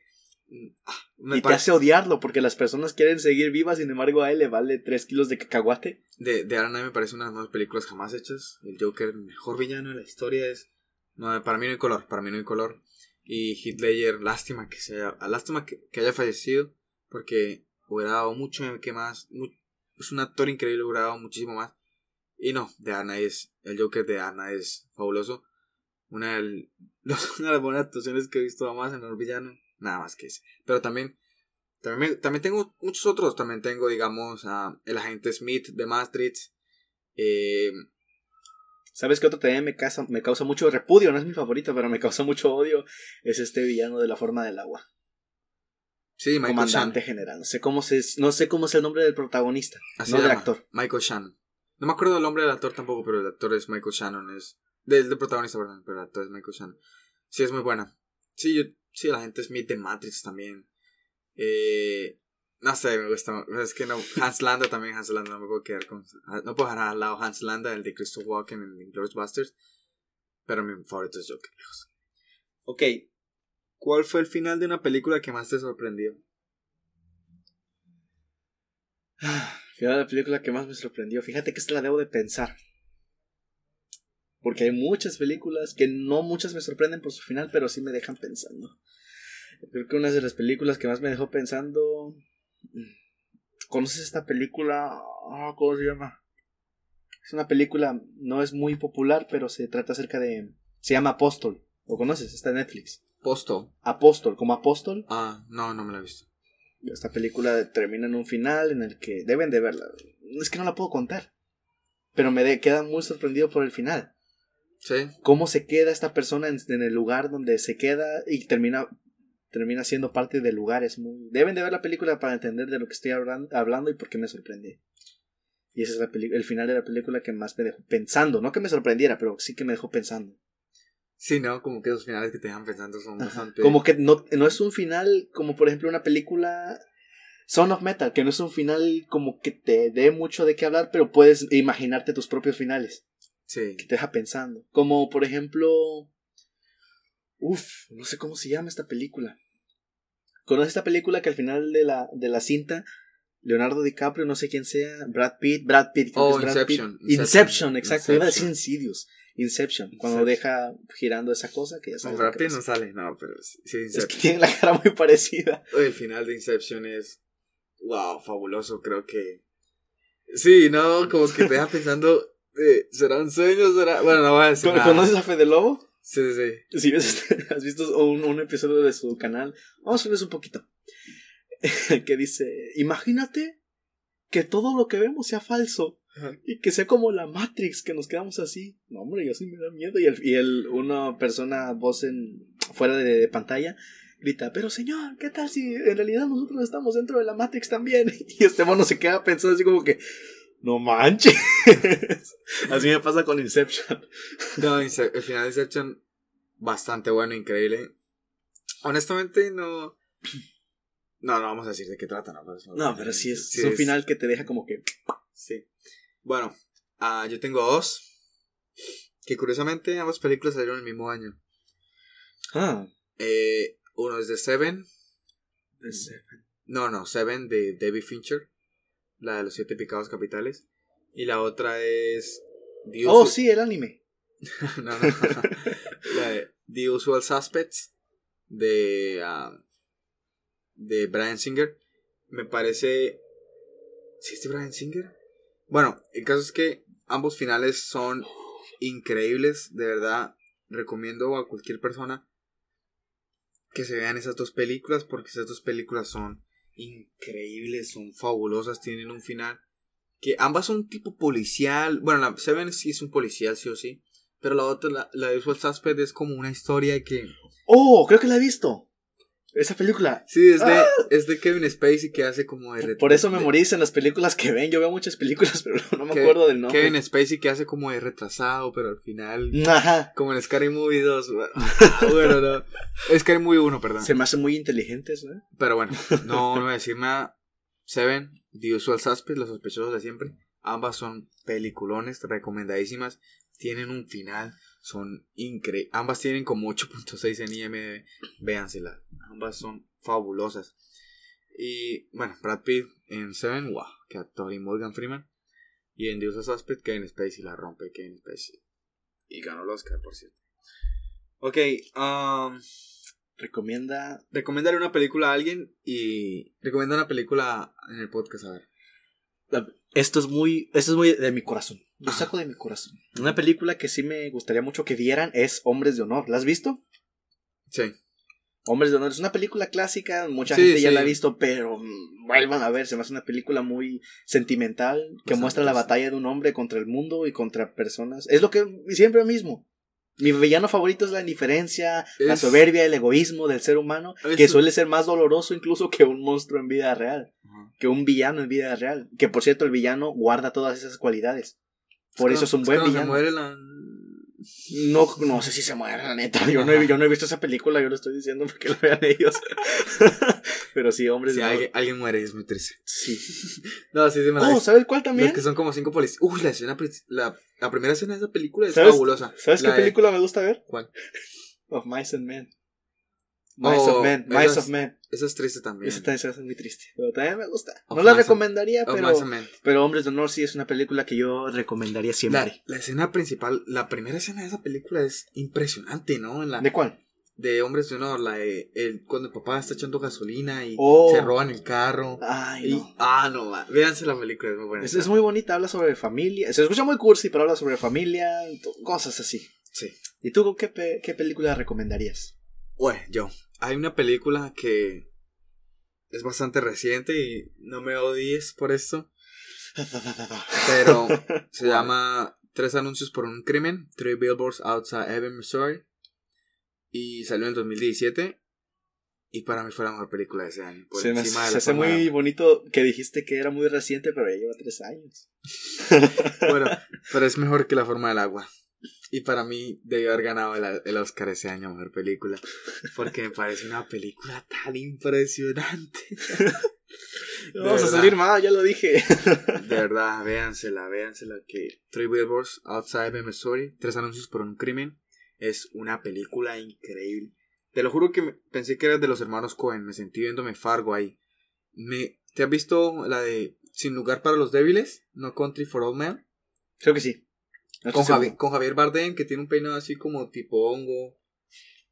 El español. Bueno, es, es, es, de los hermanos Cohen. Y esta de Tres anuncios por un crimen, yo pensé que era de los hermanos Cohen, pues por, por Francis McDormand y eso, pero.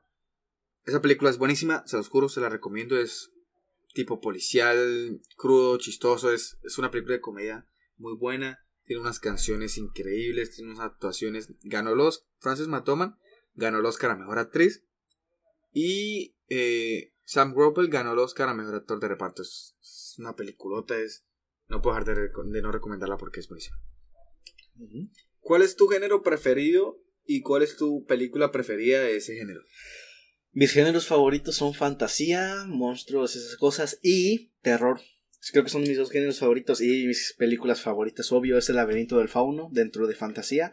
Y dentro de terror es Apóstol, que es la que te dije. Es que no se pueden contar. El laberinto del fauno creo que sí, porque mucha gente ya la ha visto. Pero Apóstol y The Witch, no creo que todas las personas se hayan visto. Oh, The Witch. The Witch. Ese final también. O fíjate que se lo hubiera puesto en, eh, puesto en el puesto de. Esa Anna Taylor Joy como actúa, ¿no? Sí, fíjate que yo. Es que no la puedo contar. No, esa. Pero un final me dejó, sor- me dejó en suspenso, no me sorprendió, pero me dejó en suspenso. Y el laberinto del fauno, pues obvio, me gustan mucho los monstruos, las criaturas, muestra el lado humano de, de, de, de todos los monstruos. La Sí. niña nos mira todo desde la perspectiva de una niña que le cuenta a su madre que, que ve monstruos, su mamá no le cree. Sí, a mí. Wow. Sí, a mí The Witch es buenísima. Ok, ahí está. Y, ese sería- ¿y tus dos pel- y tus géneros? Bueno, mi género favorito es el policial, las películas de policiales. Y yo creo que pondría las mismas dos que acabo de decir. Dentro de las policiales pondría Seven y The Usual Suspects. También pondría Gone Girl. ah, mm, ah, ¿cómo es que se llama este? Bueno, de- dejémoslo ahí. Pongo a The Usual Suspects y en. Oh, está Zodiac también, Zodiac. Pongo a Zodiac. Zodiac se me hace una película muy inteligente. Sí, Sí. bastante. Sí, yo pongo a Zodiac, a Seven y a The Usual Suspects como mis policiales favoritos. Son, son increíbles esas tres películas. Ok. ah, Uh, huele rico algo aquí, ¿eh? ¿cuál, cuál fue la primera película que viste en el cine? La primera película que vi en el cine fue Chicken Little. No manches. amor. La vi esa película. Te juro que 3D? me ma- Sí, te juro. No, no, no 3D. No, sí. Creo que fue la primera, ¿Sabes cómo te fue juro la que primera me- película que salió en 3D. ¿Sabes cómo te ju- te juro que me imaginaba esa me- recuerdo esa película como que los personajes se salían de la pantalla? O sea, literal. Si yo estaba sentado de este lado del Que- cine, o se sea, hasta la esquina derecha de se abajo, cielo. yo sentía que los personajes salían de la pantalla. Recuerdo, perdón, que los personajes salían de la pantalla. Sentías que se caía el cielo. Yo lo rec- y recuerdo como está muy raro ese recuerdo, pero la primera película que vi fue en un cine eh, fue Chicken Little. Y me gustaba, pues digo, como a todos. A mí me gusta mucho esa película. Me parece muy buena. Creo que fue la primera película de Disney en animación por computadora. La primera. La primera creo que fue Chicken Little. No, de Disney, Disney como, como tal Disney. Porque digamos. Oh, cierto, porque Pixar- la otra fue Pixar. Es- sí, Pizza fue tu historia, esa fue la primera de todo, pero para mí, la primera Little creo que fue la primera de Disney, Disney tal como sí. Y la primera, pues yo la verdad no sé, no, no, no puedo decir una, no, porque no me acuerdo la verdad, honestamente no voy a decir ninguna porque no me acuerdo, no me acuerdo cuál fue la primera película que vi en el cine, no, no tengo ni la más remota idea. Yo sí recuerdo. No, no me acuerdo, no tengo, no tengo ni una sola pista. En- entonces no, no voy a decir ahí como una por cumplir. No, pero yo creo que, yo creo que las primeras debieron haber sido las, algunas de Rápido y Furiosos, porque me gustaban mucho las sagas Rápido y Furiosos hasta las 5. Porque las 5 por allá son una porquería, una asquerosidad de películas, son dinero al aire. Que- Sí. De las 5. Haría- las cinco esta pregu- pregunta debería estar en las preguntas. ¿Harías películas por dinero? no. Es No, muy no. curioso. Pero las 5 sí me parece una obra maestra.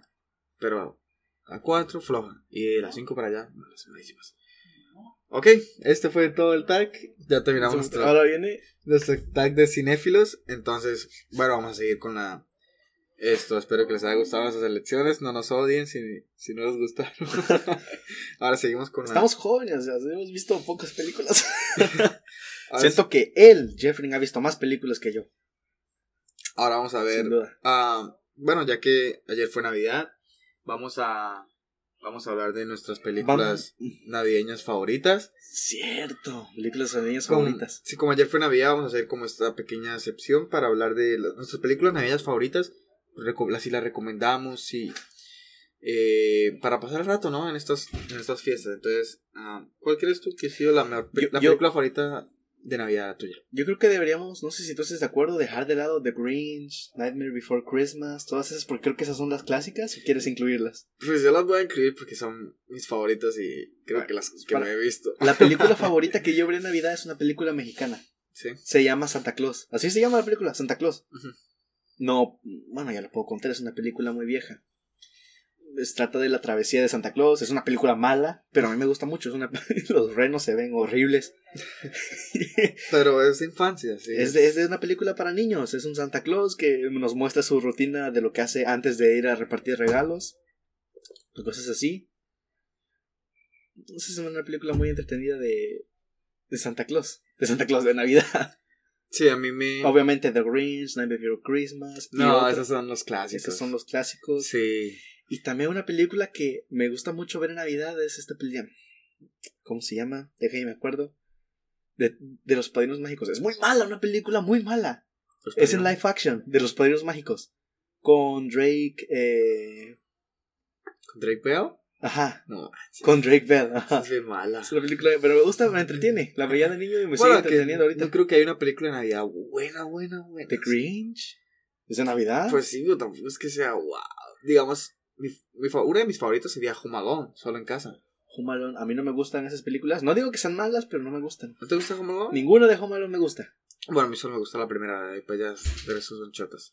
A mí la primera de Home Alone me parece increíble, creo que Macaulay Culkin tenía como 10 años y ya era millonario porque con esa película la rompió. Esa Con el cameo de Donald Trump. No, esa es la segunda, esa es la segunda. Bueno, igual cameo. Sí, no, pero tení- esa película tuvo como 5 millones de presupuesto o algo así, no, no me... Como Saw, una película de bajo presupuesto que terminó siendo una película. Pero sacó, ¿Ah? reunió como 300 millones y fue una de las mejores películas de los 90. O sea, es muy buena, es para Navidad es increíble. Eh, nunca, nunca está de más verlo de nuevo, ¿no? Es como, yo llevo bastantes años sin verla, pero me parece increíble, me gusta mucho. Digamos, The Grinch es una obra maestra por Jim Carrey. Su actuación. Es que Jim Carrey. Jim Carrey la rompe, es que... Esos no- son actores que nunca se van a. Se van a olvidar, pero no van a ser unos actores que vamos a. Que si nos dicen su nombre, de volada nos acordamos de sus películas. No, O nos dicen sus películas y nos acordamos de sus nombres. Nos acordamos de sus nombres. Jim Carrey. El Grinch era, era un libro así. No sé si alguna vez te, te llegaron a leer el libro. De de niños. De, En la escuela. Sí, Esas Pero- rimas medio. aniñadas. sí, pero el, el Grinch esto. Es una película para la historia de mi infancia. Me amo esa película, es fabulosa. Jim Carrey la rompe. Y fíjate que. La, ¿Te viste la que salió hace poquito? La animada. De- No, no, no me gustó. No la quise ver. No, no te gustó. No, No, simplemente no me dieron ganas de verla. Yo me la vi y no me gustó tampoco. Entonces, La, el doblaje latino es. Eugenio Derbez es un buen, buen actor, un buen guionista, un buen adaptador de películas. En Shrek lo vimos ahí, hizo un buen papel con burro y todo eso. Pero en el Grinch se me hace que se la voló, pero para abajo la barda. Bueno. No se me hizo una película buena ni por el doblaje ni la original en inglés. Bueno, yo la lo único que iba a destacar del dobla de la película era el doblaje de Eugenio Derbez, la verdad. No. Porque me parece que fue lo mejor de la película porque o sea, fue como que o sea, cambiaron bastante Yo siento que no le quedaba esa voz a, a, a, a él. No, a mí sí me gustó el doblaje de Eugenio Derbez, no voy a ser hipócrita. Pero también me la vi en inglés y no me gustó el doblaje de Benedict Cumberbatch. No me gustó, me, pareció Sí. bastante horrible. Siento que le hubiera quedado mejor el doblaje de, Hubiera puesto a Jim de Carrey otra vez. o de Shrek. No, a mí, de Eugenio Derbez es un buen actor de doblaje. O, o Mario También. Castañeda. Mario Castañeda. Le hubiera Pero quedado a bien mí me gustó de mucho Grinch. Eugenio Derbez Clásico, como, clásico. como el, el dragoncito de Mulan.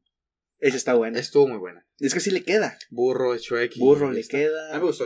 El Pero- conejito de. Pero la película de Grinch no me gustó. Creo que Illumination eh, las ha cagado con otra saga que no sea E- eso- eh, eso- la de mi villano favorito. Eso se me hace muy triste. Illumination no es una, no es una, una, una casa productora, casa de animación, no sé cómo se diga, que no saca películas tan seguido como otras. Sin embargo, las películas que saca no son buenas. No son malas. Son, la, la única. O sea, para niños está bien entretenerse, pero ya buscarle un lado, una historia, cómo se Tipo- ve. Se ve bien. Tipo Sky pero no. Studios. Está Sky Studios no saca una buena película después de La Era de Hielo. La era de hielo. De No. hecho, hasta echaron a perder la era de hielo. y sacaron la de Río, que a mí la de Río no me gusta. A mí sí me gustó Río, la primera. A mí no Se me gusta ninguna, a mí ninguna de las dos me gusta. Ah, pero la verdad, honestamente, eh, creo que la, la Illumination las ha cagado horrible, digamos, con la de los Minions. La de los Minions no me gustó. Y eso que amo los Minions, son personajes que te, les, les puede sacar mucho jugo. Sí. Y, y no me gustó la de mascotas tampoco, ninguna de las dos. A mí me gustó mascotas, está entretenida, no me gustó. Los Minions nunca la he visto y no la quiero ver. No es que no la piense ver, pero no la quiero ver, se me hace un poco tonta. Y a mí la última villano favorito tampoco me gustó. Las, Creo que son cuatro, ¿no? O tres. Mi villano favorito, mi villano favorito dos, son tres creo, ¿no? Bueno, las dos primeras son muy buenas y la tercera la odié. la del Brad, la de este Brad, el villano Brad, no. Es que el primer villano me gustó mucho, Vector, es... Víctor Vector es muy buena. Es, muy curioso porque técnicamente los dos son villanos. Sí. Pero bueno, estamos hablando de películas de Navidad. sí, sí, sí. Sí, no, digamos, uh, hace poquito, creo que fue hace dos años. Ah, no, el año pasado, perdón. Salió Klaus. Klaus, ajá, Klaus. Klaus, la de Navidad, la de Netflix, que mucha gente estuvo increíblemente loca, eh, psicótica, de que Klaus ¡Oh! había ganado el Oscar a mejor que de que Toy Story 4 había ganado el Oscar a mejor película animada y es que para mí lo merecía completamente Toy Story fue una de las mejores películas de la última década, fue fabulosa, Toy Story 4 es increíble y ese final que también me hizo llorar, ¿no? Que también entraría ahí. Pero honestamente, Klaus me parece una película fabulosa, me parece increíble, tiene una animación tan hermosa que eso es lo que destaco. Destaco mucho las películas animadas por su animación. A mí me gustan mucho las películas animadas también por los sonidos que utilizan, los ruidos que utilizan. Digamos, la de Spider-Man Into the Verse, Into the Spider-Verse, me parece que tiene una animación preciosa, de cómic es divina. Pero a mí honestamente, y yo creo que ese es, el, ese es el inicio de Claus, ¿no? De Santa Claus. Eh, yo creo que, yo creo que me gusta mucho porque es como el, el verdadero inicio de Santa Claus. bueno, que es básicamente, yo creo que Santa Claus era, era una persona que digamos que llamaba Claus. Era un viejo que era un... Es, la por eso me gustan mucho también las películas en estos tiempos muestran a los personajes más humanos, no los muestran como un ser divino que vino del espacio o algo así, como por ejemplo Santa Claus. ¿Tú te sabes la historia de Santa Claus? No, pero yo creo que empezó así. Digamos, yo, digamos, la película lo explica como que era un hombre solitario que era, bueno, tenía canas, tenía la rebarba, que era gordo, que era un creador de juguetes. Yo creo que esa es la historia de Santa Claus. Yo creo que era un señor viejo que quién sabe por allá en un pueblo de Groenlandia, de Alaska, quién sabe de dónde, era un señor que hacía juguetes y se lo daba a los niños del pueblo. Entonces, pues obviamente un rumor va cambiando, luego empezaron a decir que vestía de rojo, luego que los trineos. O sea, con el tiempo los años. Maldita Coca-Cola. Con el paso, con el paso de los años se fue haciendo como ese estereotipo, pero yo creo que empezó así, un señor viejo que repartía regalos en un pueblo por allá desconocido y ya se empezó el rumor y ya todo el mundo lo conoce por eso. Y me gustó mucho ver que tomaran ese lado, que lo hicieran ver así, porque yo creo que así es como fue hecho Santa Claus. No sé, sí, yo creo que sí. A mí me gustan mucho las películas, te digo. Películas que muestran el lado humano de los personajes, no solo el hecho de que son personajes ficticios. Y otra cosa también que me gustó, unas películas que yo vería en Navidad, aunque sean malas o buenas, no sé. Santa Cláusula. Santa Cláusula me gustaba mucho. Esas películas, Santa Cláusula, la 1, la 2, no sé cuántas. Me cuando salió Jack Frost. Jack Frost. Esa es mi favorita, la Santa Claus, la de Jack Frost. Es muy buena, Santa Claus es bastante buena. Y bueno, que hablar de The Nightmare Before Christmas. Nightmare Before Christmas. Es, una, no, es una Es una, película que te, te da un buen sabor de boca, te gusta al final. ¿Quién es? es un musical, yo no, yo no me había dado cuenta hasta ahora que es un musical. Yo tampoco. me la, yo, la, la película me la vi hace como un, dos meses y no, no me acordaba que era un musical. Es un musical, o sea, Tim Burton Tim Burton hace musicales no, a pesar pero de Tim, los Burton, Tim Burton la dirigió. ¿No le dirigió Tim Burton la de.? La produjo, la produjo. No, porque en esa época Tim Burton. Mucha gente no sabe esto, pero Tim, Burton no dirigió esa película porque en esa época él estaba. Pro, estaba haciendo el Batman Regresa, Batman Returns. Entonces se la dio a. a otro. al director real. Es que siempre me olvidé el nombre de él. ¿Nicholson? No. No, que él también dirigió. él también dirigió Coraline, que esa película la amo. Oh, Coraline. Oh, no me acordaba de Coraline. Entonces, sí, entonces básicamente no la pudo dirigir. Entonces la dirigió Henry Selick, que es un director de stop motion buenísimo. Y bueno, el caso es que, bueno, The Night Before Christmas, que es esa película, es una obra maestra. Es fabulosa. A mí me encanta mucho. Me el parece. merchandising, eso es una, es una obra maestra. Hacen El personajes, el mercha- película, se sí. pasan de lanza con el merchandising. Y yo, bueno, esas creo que son las películas que yo vería en Navidad, las que más me gustan, las que me Y llenan es de raro, ¿no? Es raro decir que es una película de Navidad, ¿no? Por todo el tema oscuro, Jack Eh, Skeleton. eh, Es bueno, te digo, marketing. Pueden usarlo tanto para Halloween como para Navidad. No, pero a mí es una película de mi, de mi infancia, de mi infancia. y La amo, la amo esa película con todo de mí. Es, es bastante fabulosa. Y bueno, yo creo que esas son como en sí las mejores películas de Navidad. Y bueno, consideramos las de Jesús y eso también de Navidad. Es que no. Porque digamos la última... La tenta- Pasión de Cristo, la clásica, La Pasión de Cristo de Mel Gibson No es buenísima. creo que sea considerada una, una película para Navidad. Pero bueno, para Navidad la gente las ve. yo, no, Y bueno, yo, no, yo no vería en el cumpleaños de Jesucristo cómo muere. bueno, si, si quieren verlo, La Pasión de Cristo de Mel Gibson y La Última Tentación de Cristo de Scorsese son las mejores para mí. Son buenísimas.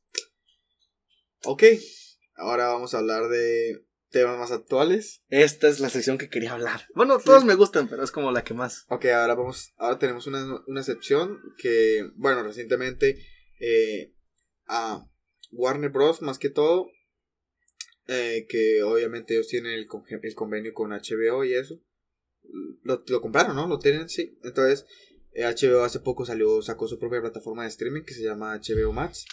Y bueno, básicamente lo, la noticia es que todas las películas del 2021 que vayan a ser estrenadas en cines de Warner Bros. Digamos Matrix 4, eh, digamos asimismo La Mujer Maravilla, eh, Space Jam, la nueva con LeBron James.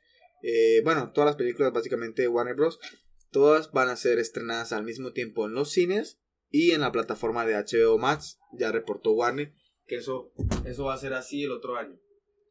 Entonces, Christopher Nolan salió a declarar que, que, que los actores de esas películas habían ido a dormir la noche anterior pensando que trabajaban para el mejor estudio de cine y se despertaron la mañana siguiente pe- pensando que trabajaban para el peor. Se pasó, para, se oye, para quien no conozca a Christopher Holland, No, si no conoces a Christopher Nolan, apaga esto, vete de aquí y no vuelvas. es más, te doy 10 dólares para que te vayas de este podcast. Pero sí. bueno, el caso es que. ¿Qué opinas? ¿Qué opinas? ¿Crees que muere el cine em, tomando esta me, ha- decisión? me da mucho miedo eso. El hecho de que muchas plataformas o televisoras, si es que aún lo hacen, plataformas de streaming de películas empiecen a sacar sus películas. Por ejemplo, Disney no sacó su película Soul en cines. La sacó en la plataforma. No, no, no, pero eso es. No, sí, espérame, es que... está es- es- justificado es- por lo de la pandemia. Bueno, sí, pero que les parezca mejor la idea de dar su película por la plataforma que en cines. Ya sea que les, les hace, se les hace más barato. Duele, en duele. plan, sí, a mí me gusta más ver una película en cine. A mí A también. pesar del ruido de la gente, se siente más bonito porque tu visión simplemente se centra en la película. No hay nada más que te distraiga. ajá, No es como que estás aquí en tu balcón viendo una película y lo que pase te distrae. No sientes la verdadera esencia de la- una película. Exacto, digamos, si tú estás viendo una película en tu cuarto, como que digamos, ah, pues la ves, luego te da, te da hambre y te vas, Ajá. vuelves, luego vas al baño, luego vuelves en 40, 50 minutos. Yo me he visto películas mientras cocino, mientras que voy al baño, mientras que no- salgo a la calle No, como que y no se siente lo mismo. No sientes la esencia, digamos, comer las palomitas. eh, El olor a cine. Es, es, no, es increíble. es- no, no hay tal experiencia. Y si es que vas a ver películas, simplemente las tienes que... Si no, si no vas a ver películas en tu casa, yo siento que lo mejor es ver películas en una tele grande y a oscuras. Exacto. Y bueno, mucha gente pensará que es por lo de la pandemia que tomaron esta Sí, decisión. hay una... es- es una pero no creo, pero- no creo, no. O sea, puede que sí, pero digamos, digamos, eh, no vayamos muy lejos. Matrix pasa a estrenar en junio del 2021. Yo creo que para junio del 2021 los cines ya podrían. Sí, estamos abriendo escuelas, yo creo que... Exacto, menos. sí, o sea, digamos, ah, como que me parece una decisión bastante errónea por parte de HBO. Creo que es una cagada completa. Eh, yo prefiero mil veces ver las películas en, en, el, en el cine. Y yo no sé si... Y es que no está, no está nada, no está nada mal que digamos la película, si sale en junio del 2021 en cine, que ya en septiembre o en octubre la vuelvan a poner en plataforma para que uno la vuelva a ver. O sea, no me parece, me parece que sea una mala idea, o sea, porque tienen que ser al mismo tiempo, o sea, es como, no sé, no me gusta eso, me parece bastante horrible. Lo que yo haría... Bueno, yo no haría nada. Yo no sé cómo piensen estos productores, pero se me hace una idea, una idea siento que pierden más dinero mandándolo en stream que en cines o en, o en DVDs. Es como que, por ejemplo, ¿cuánto cuesta. HBO? ¿4 dólares? No, no, HBO cuesta como 15. ¿15? Sí, yo lo tengo, cuesta como 15. Bueno, 15 sí. dólares. ¿Cuánto Sí. cuesta una entrada de cine? ¿15 Como igual? 7 dólares. ¿7 dólares? Sí. Bueno, Bueno, aquí 7 dólares. Sí, como 7, Eh, 10. Pero piensa cuánta gente va al cine. Pagar su propio boleto. No es lo No, mismo no, que te no, es- juntes. es sí, obvio. sí, pero no, no es lo mismo, por ejemplo, vamos a ver Wonder Woman que se estrena igual aquí que en cines. Y vamos a verlo toda la familia. Ahí se pierde dinero. Si lo ven por el lado del dinero, están, pienso yo que están perdiendo dinero. No todas las personas tienen HBO Max en su teléfono. Sí, pero como te digo, o sea, para mucha gente es ideal, es perfecto. Imagínate tú pagar 15 dólares para ver las películas las películas de Matrix. Por el, por el lado del. No, sí, sí, esas películas porque ya son películas viejas. No, no, la 4 que va a salir en Oh, 2021. ok, ok, ok, perdón. Bueno, pero igual a mí se me hace mejor idea verlas en cine y se me hace, viéndolo desde un punto de vista cinematográfico, Exacto. se me hace más bonito que las pongan en el cine. Sí, o sea, yo... O, yo- bueno, al menos películas a las cuales se les, se les puso mucho pero, esfuerzo. Como te digo, para el espectador general, para, Para el público, para el público es fabuloso esa idea, digamos. Fabuloso, no tener que pagar, no tener que levantarte de tu cama para ver una película. Pero para mí, que soy más sentimental, me gusta mucho verme las películas en el cine, lo adoro, es, es una pasión, es más que todo. Y es el clásico, no puedes dejar de la- no puedes cerrar el cine, o sea, me refiero a cine como lugar, no ir a un teatro, ir a un cine. comparto, comple- comparto completamente la opinión de Christopher Nolan. Prefiero mil veces ver la película en el cine que verla en, en HBO. Y bueno, yo creo que deberían hacer lo que hace Disney, ¿no crees? Lo- lo- con lo que está haciendo Disney con Disney Plus es crean su propio contenido de cortos, de...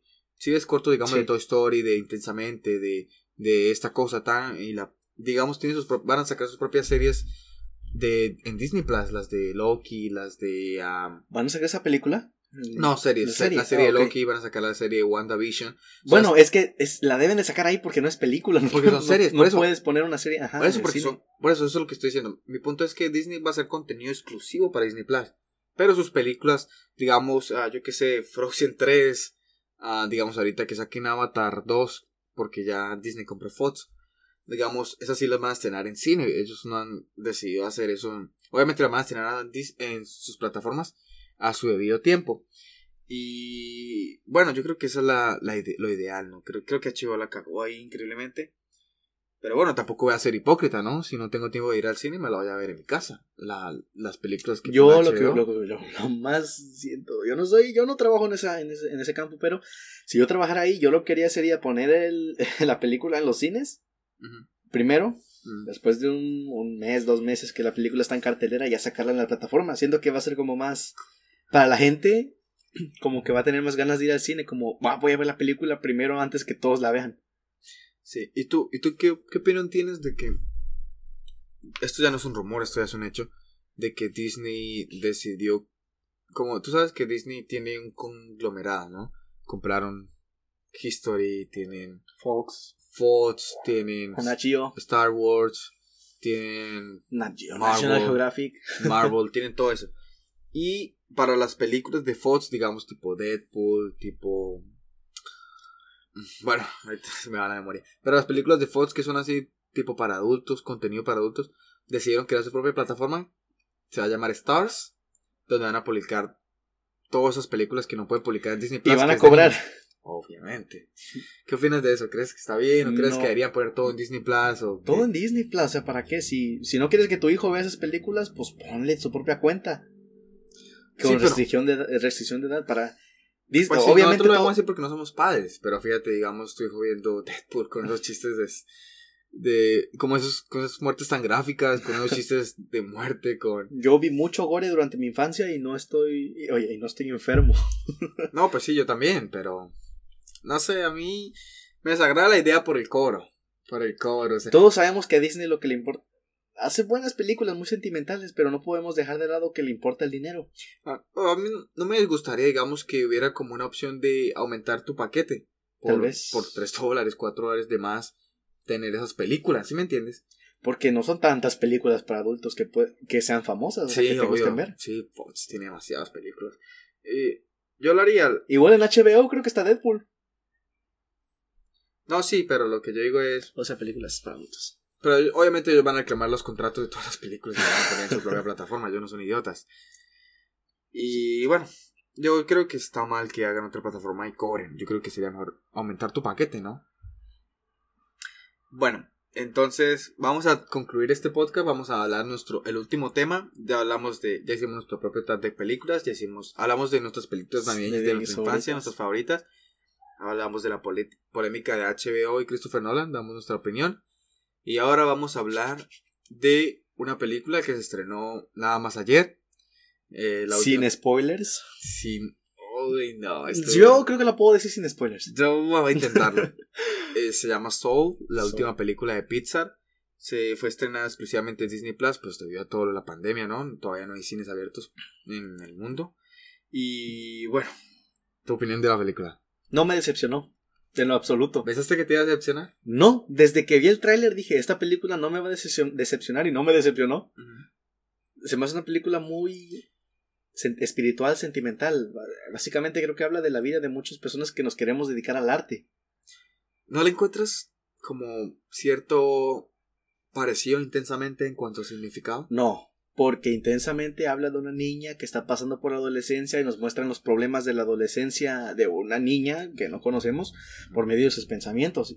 ¿Tú te has sentido triste? Yo me he sentido triste. Eso es lo que nos trata de mostrar intensamente. Los pensamientos, cómo funcionan de una forma más cómica y más este, gráfica, divertida para las personas. Pero Soul se me hizo una película muy. Habla de la muerte, porque se murió el personaje. Quedó en coma. ¡Uy, no! No manches, güey. ¿Spoilers? Bueno, ya se sabe, desde el tráiler se sabe lo que iba a pasar. Pues, ah, bueno, sí, el tráiler se sabe que él se cae en la cantarilla.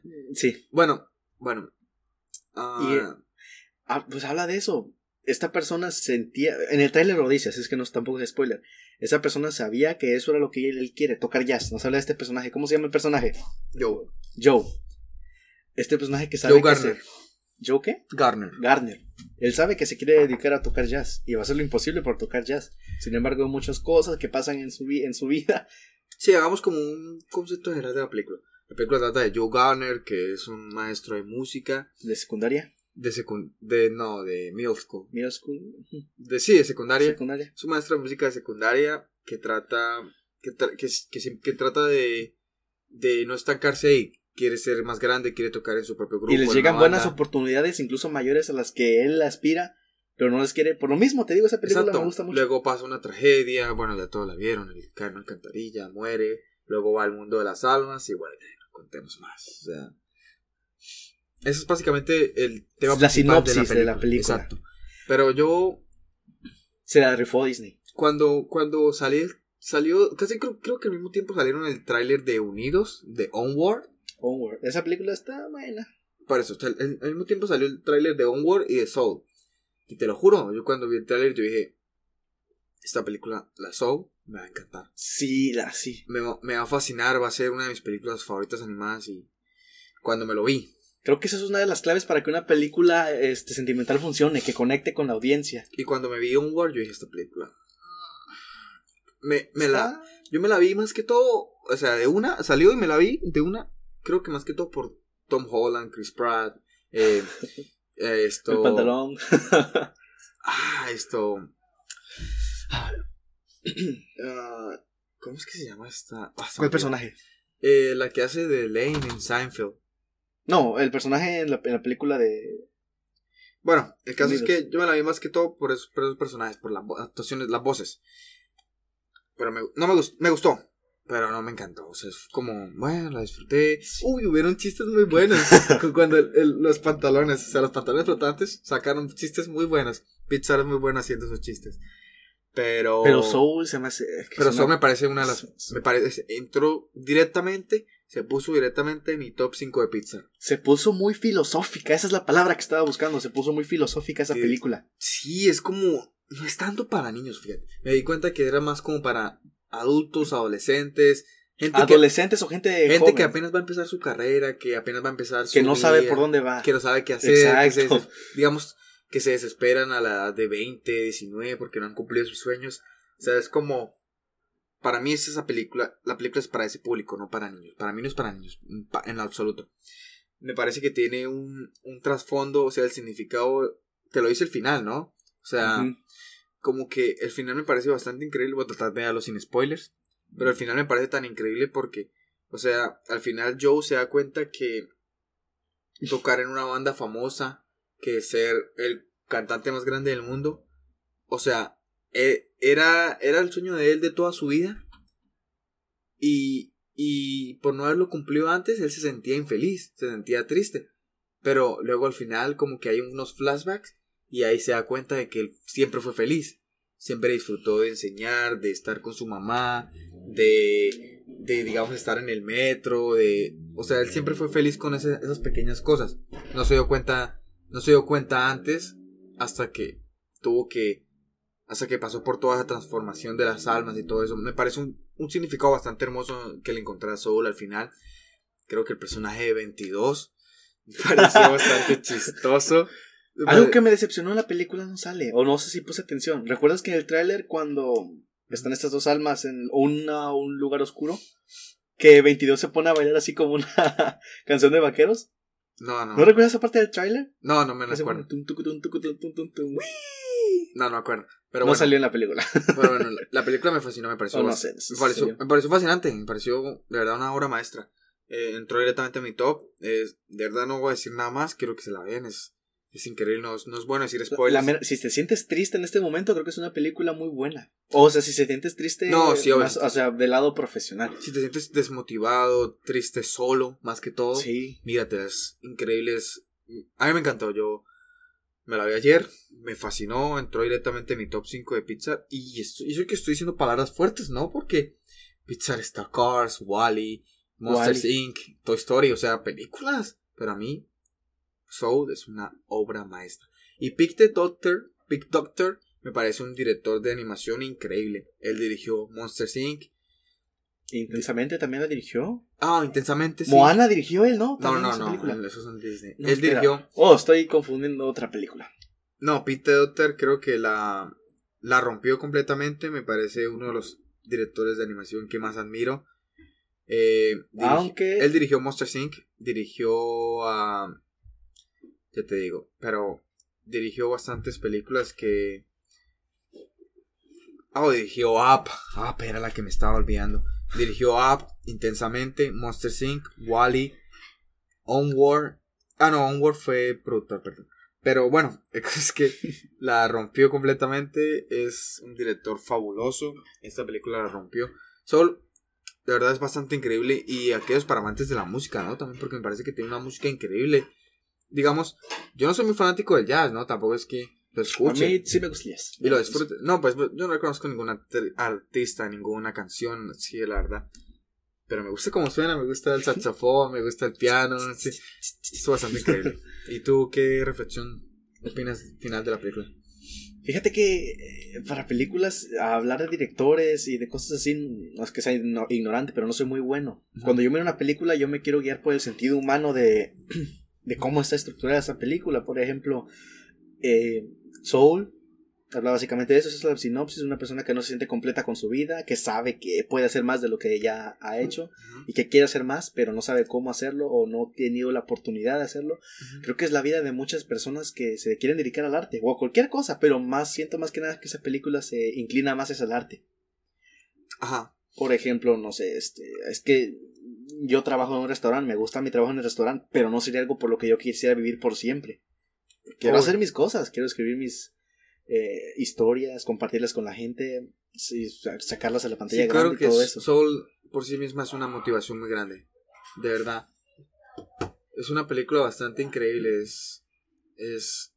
De verdad recomendadísima. Es exclusiva de Disney Plus. Y. No sé, es, eh, la recomiendo bastante. Y Jamie Foxx. No, no sé si te la has visto en inglés o en español. ¿Cuál? Soul. La vi en inglés. Eh, Jamie Foxx hace una voz increíble y Tina Fey como tu 22. Pero- 22 me, hizo, me pareció un personaje bastante gracioso como, como que Disney Uy, tiene ese mensaje que da, perdón, prosigue. como, como que Disney tiene esos, esas parejas esas parejas icónicas, eh, pizza, perdón, esas parejas icónicas, digamos, Sally, Mike, Mike Wazowski, Buzz y Woody, Woody, eh, digamos, Mate y, y Rayo McQueen, Eh, tiene como una... El abuelito de Eh, Up. Ajá, ah, Carl sí. Frank, Fra- Frankenstein, Carl Frankenstein, y Carl. Frankenstein, bueno, ese y el, o sea, tiene unas parejas, digamos, bichos, eh, la princesa, tiene. sí, la princesa. Sí, pero y- esa no se me hace un dúo como que toda la película esté conectado. Bueno. Sí. no, pero a mí sí me parece que Pixar la clava con los, los- las parejas y 22 me pareció un personaje- Me pareció bastante chistosa la película, como cuando, cuando, ay, cuando están en, cuando apenas están entrando al, al, al mundo este de las almas perdidas, entonces la, entonces Eso es lo que iba a hablar hace, en- hace rato. quería 22, decir. 22 le dispara a una tatuadora y le raya así la espalda al man. y- o cuando le se, raspa, se rapa aquí yo la parte de aquí con la afeitadora. No sé. A mí parece- me, ¿sabes qué me causa mucha risa? sí. Cuando, cuando quieren volver a su cuerpo y está el gato cerca del cuerpo de este, esta persona y caen las dos almas y una queda atrapada en el cuerpo de ya sabes quién y la otra en el otro cuerpo Sí, sí, sí. y se quedan, oye, pero éramos tres almas, ¿dónde quedó el gato? Y sale el gato subiendo ah, sí, sí, sí. y no me lo hace. Sí, sí, sí. No, Ah, y, sí, y sí, los, y los personajes de Jerry me parecían bastante chistosos. Ye- Ajá, todos se llamaban Jerry. Todos se llamaban Jerry. Sí, se pero- sentía que yo estaba en Rick and Morty, así como que, ah, todos son Jerry. No, está, esto, esto- esa película es- de verdad la recomiendo. Le hubiera pedido un poco más al villano, a la persona, esta, este personaje que lo estaba siguiendo. Y también se me hizo muy bonito y me hizo, casi me hace llorar la parte de las almas rotas o almas perdidas. Que se Oh. clavan mucho en lo que, en lo que no quieren Y no prosperan, ¿no? pensa- ah, y no prosperan y se quedan pensando en eso. En el tráiler sale, así es que no es un spoiler. Cuando esta persona, este contador, su alma perdida está a contar, contar o no sé qué dijo. Vender, sea, vender, vender, vender, vender. A vender, vender, vender. Su alma es liberada y tira toda la chireta. Todo y dijo, no, yo no tengo que estar aquí, yo tengo que hacer otras cosas. yo lloré en esa película en la parte en la que ah, Joe está hablando con la. Bueno, no Joe, 22 está hablando con la mamá de Joe. Y Joe está ahí de gato escuchando solamente. Ajá. Y, y él está repitiendo lo que, lo que el gato está diciendo. Y, y al final la mamá le dice como. "Ah, toma, te voy a dar el, el traje de tu padre. No, yo, yo lloré bastante. es- me conmovió bastante, la verdad. me incomodó mucho y me dio mucha risa la parte ah, poste- eh, an- anterior a esa. Cuando llega a la tienda de costura y le da un beso. a Ay, la- le da un beso. Yo pensé la- que era su tía. Yo dije, ¿what? ¿Qué está pasando aquí? Pero ya repetí la escena y dije, oh no, es una conocida, es una Sí, amiga. es una trabajadora Ajá, yo me quedé, pensé que había dicho aunt, auntie algo. Y por eso me quedé así como que, ¿what? Le dio un beso a su tía y después ya fue como que, oh. una No, sí, esa, esa película es impresionante. Y ya, creo que Es una película, ah, es una, es, eh, podemos estar hablando mucho tiempo, pero no creo que nos quede mucho. para mí va a ser la ganadora del Oscar a mejor película animada. Lejos. Bueno, que no hay competencia. no, no hay competencia. Sí, la- no hay. no hay. Bueno, entonces am, creo que con esto concluimos el podcast de hoy. Se me hace que ya. Sí, fue, fue bastante bueno, este- extenso. Una o casi dos horas, mira. Una, una hora y cincuenta. Eh, bueno, estuvo bastante interesante. Con- concluimos bastantes cosas, hablamos bastantes temas interesantes. Me Ah, gustó. Hacer el primer esto- podcast creo que es uno de los Estuvo bastante, podcasts estuvo bastante chido. Vamos a sacar, vamos a sacar un podcast nuevo cada domingo. Eh, cada domingo vamos a hablar de nuevos temas, vamos a hacer retos, vamos a hablar de temas actuales claramente, vamos a dar nuestra opinión, vamos a opinar películas. Entonces, Y no, suscríbanse. duden, no duden que en un momento lo vas a subir a Spotify. Sí, estos, es- estos, está, si estás escuchando en Spotify o Apple Podcast o, o algo así, pues en esas plataformas las vamos a subir. Así que espero que la disfruten, suscríbanse, vamos a subir uno cada domingo. Vamos a tratar de mantenernos lo más actualizado posible y esperemos a ver que todos los programas tengan la mejor calidad posible. Mi nombre fue Jeffrey Contreras, muchas gracias por escuchar este podcast. Y el mío es Carlos Antonio y gracias. Cinéfilos o no cinéfilos, aquí vamos a estar, ya saben. Gracias por escuchar Cinemaniacos. Gracias. Cinemaníacos, cinemaníacos.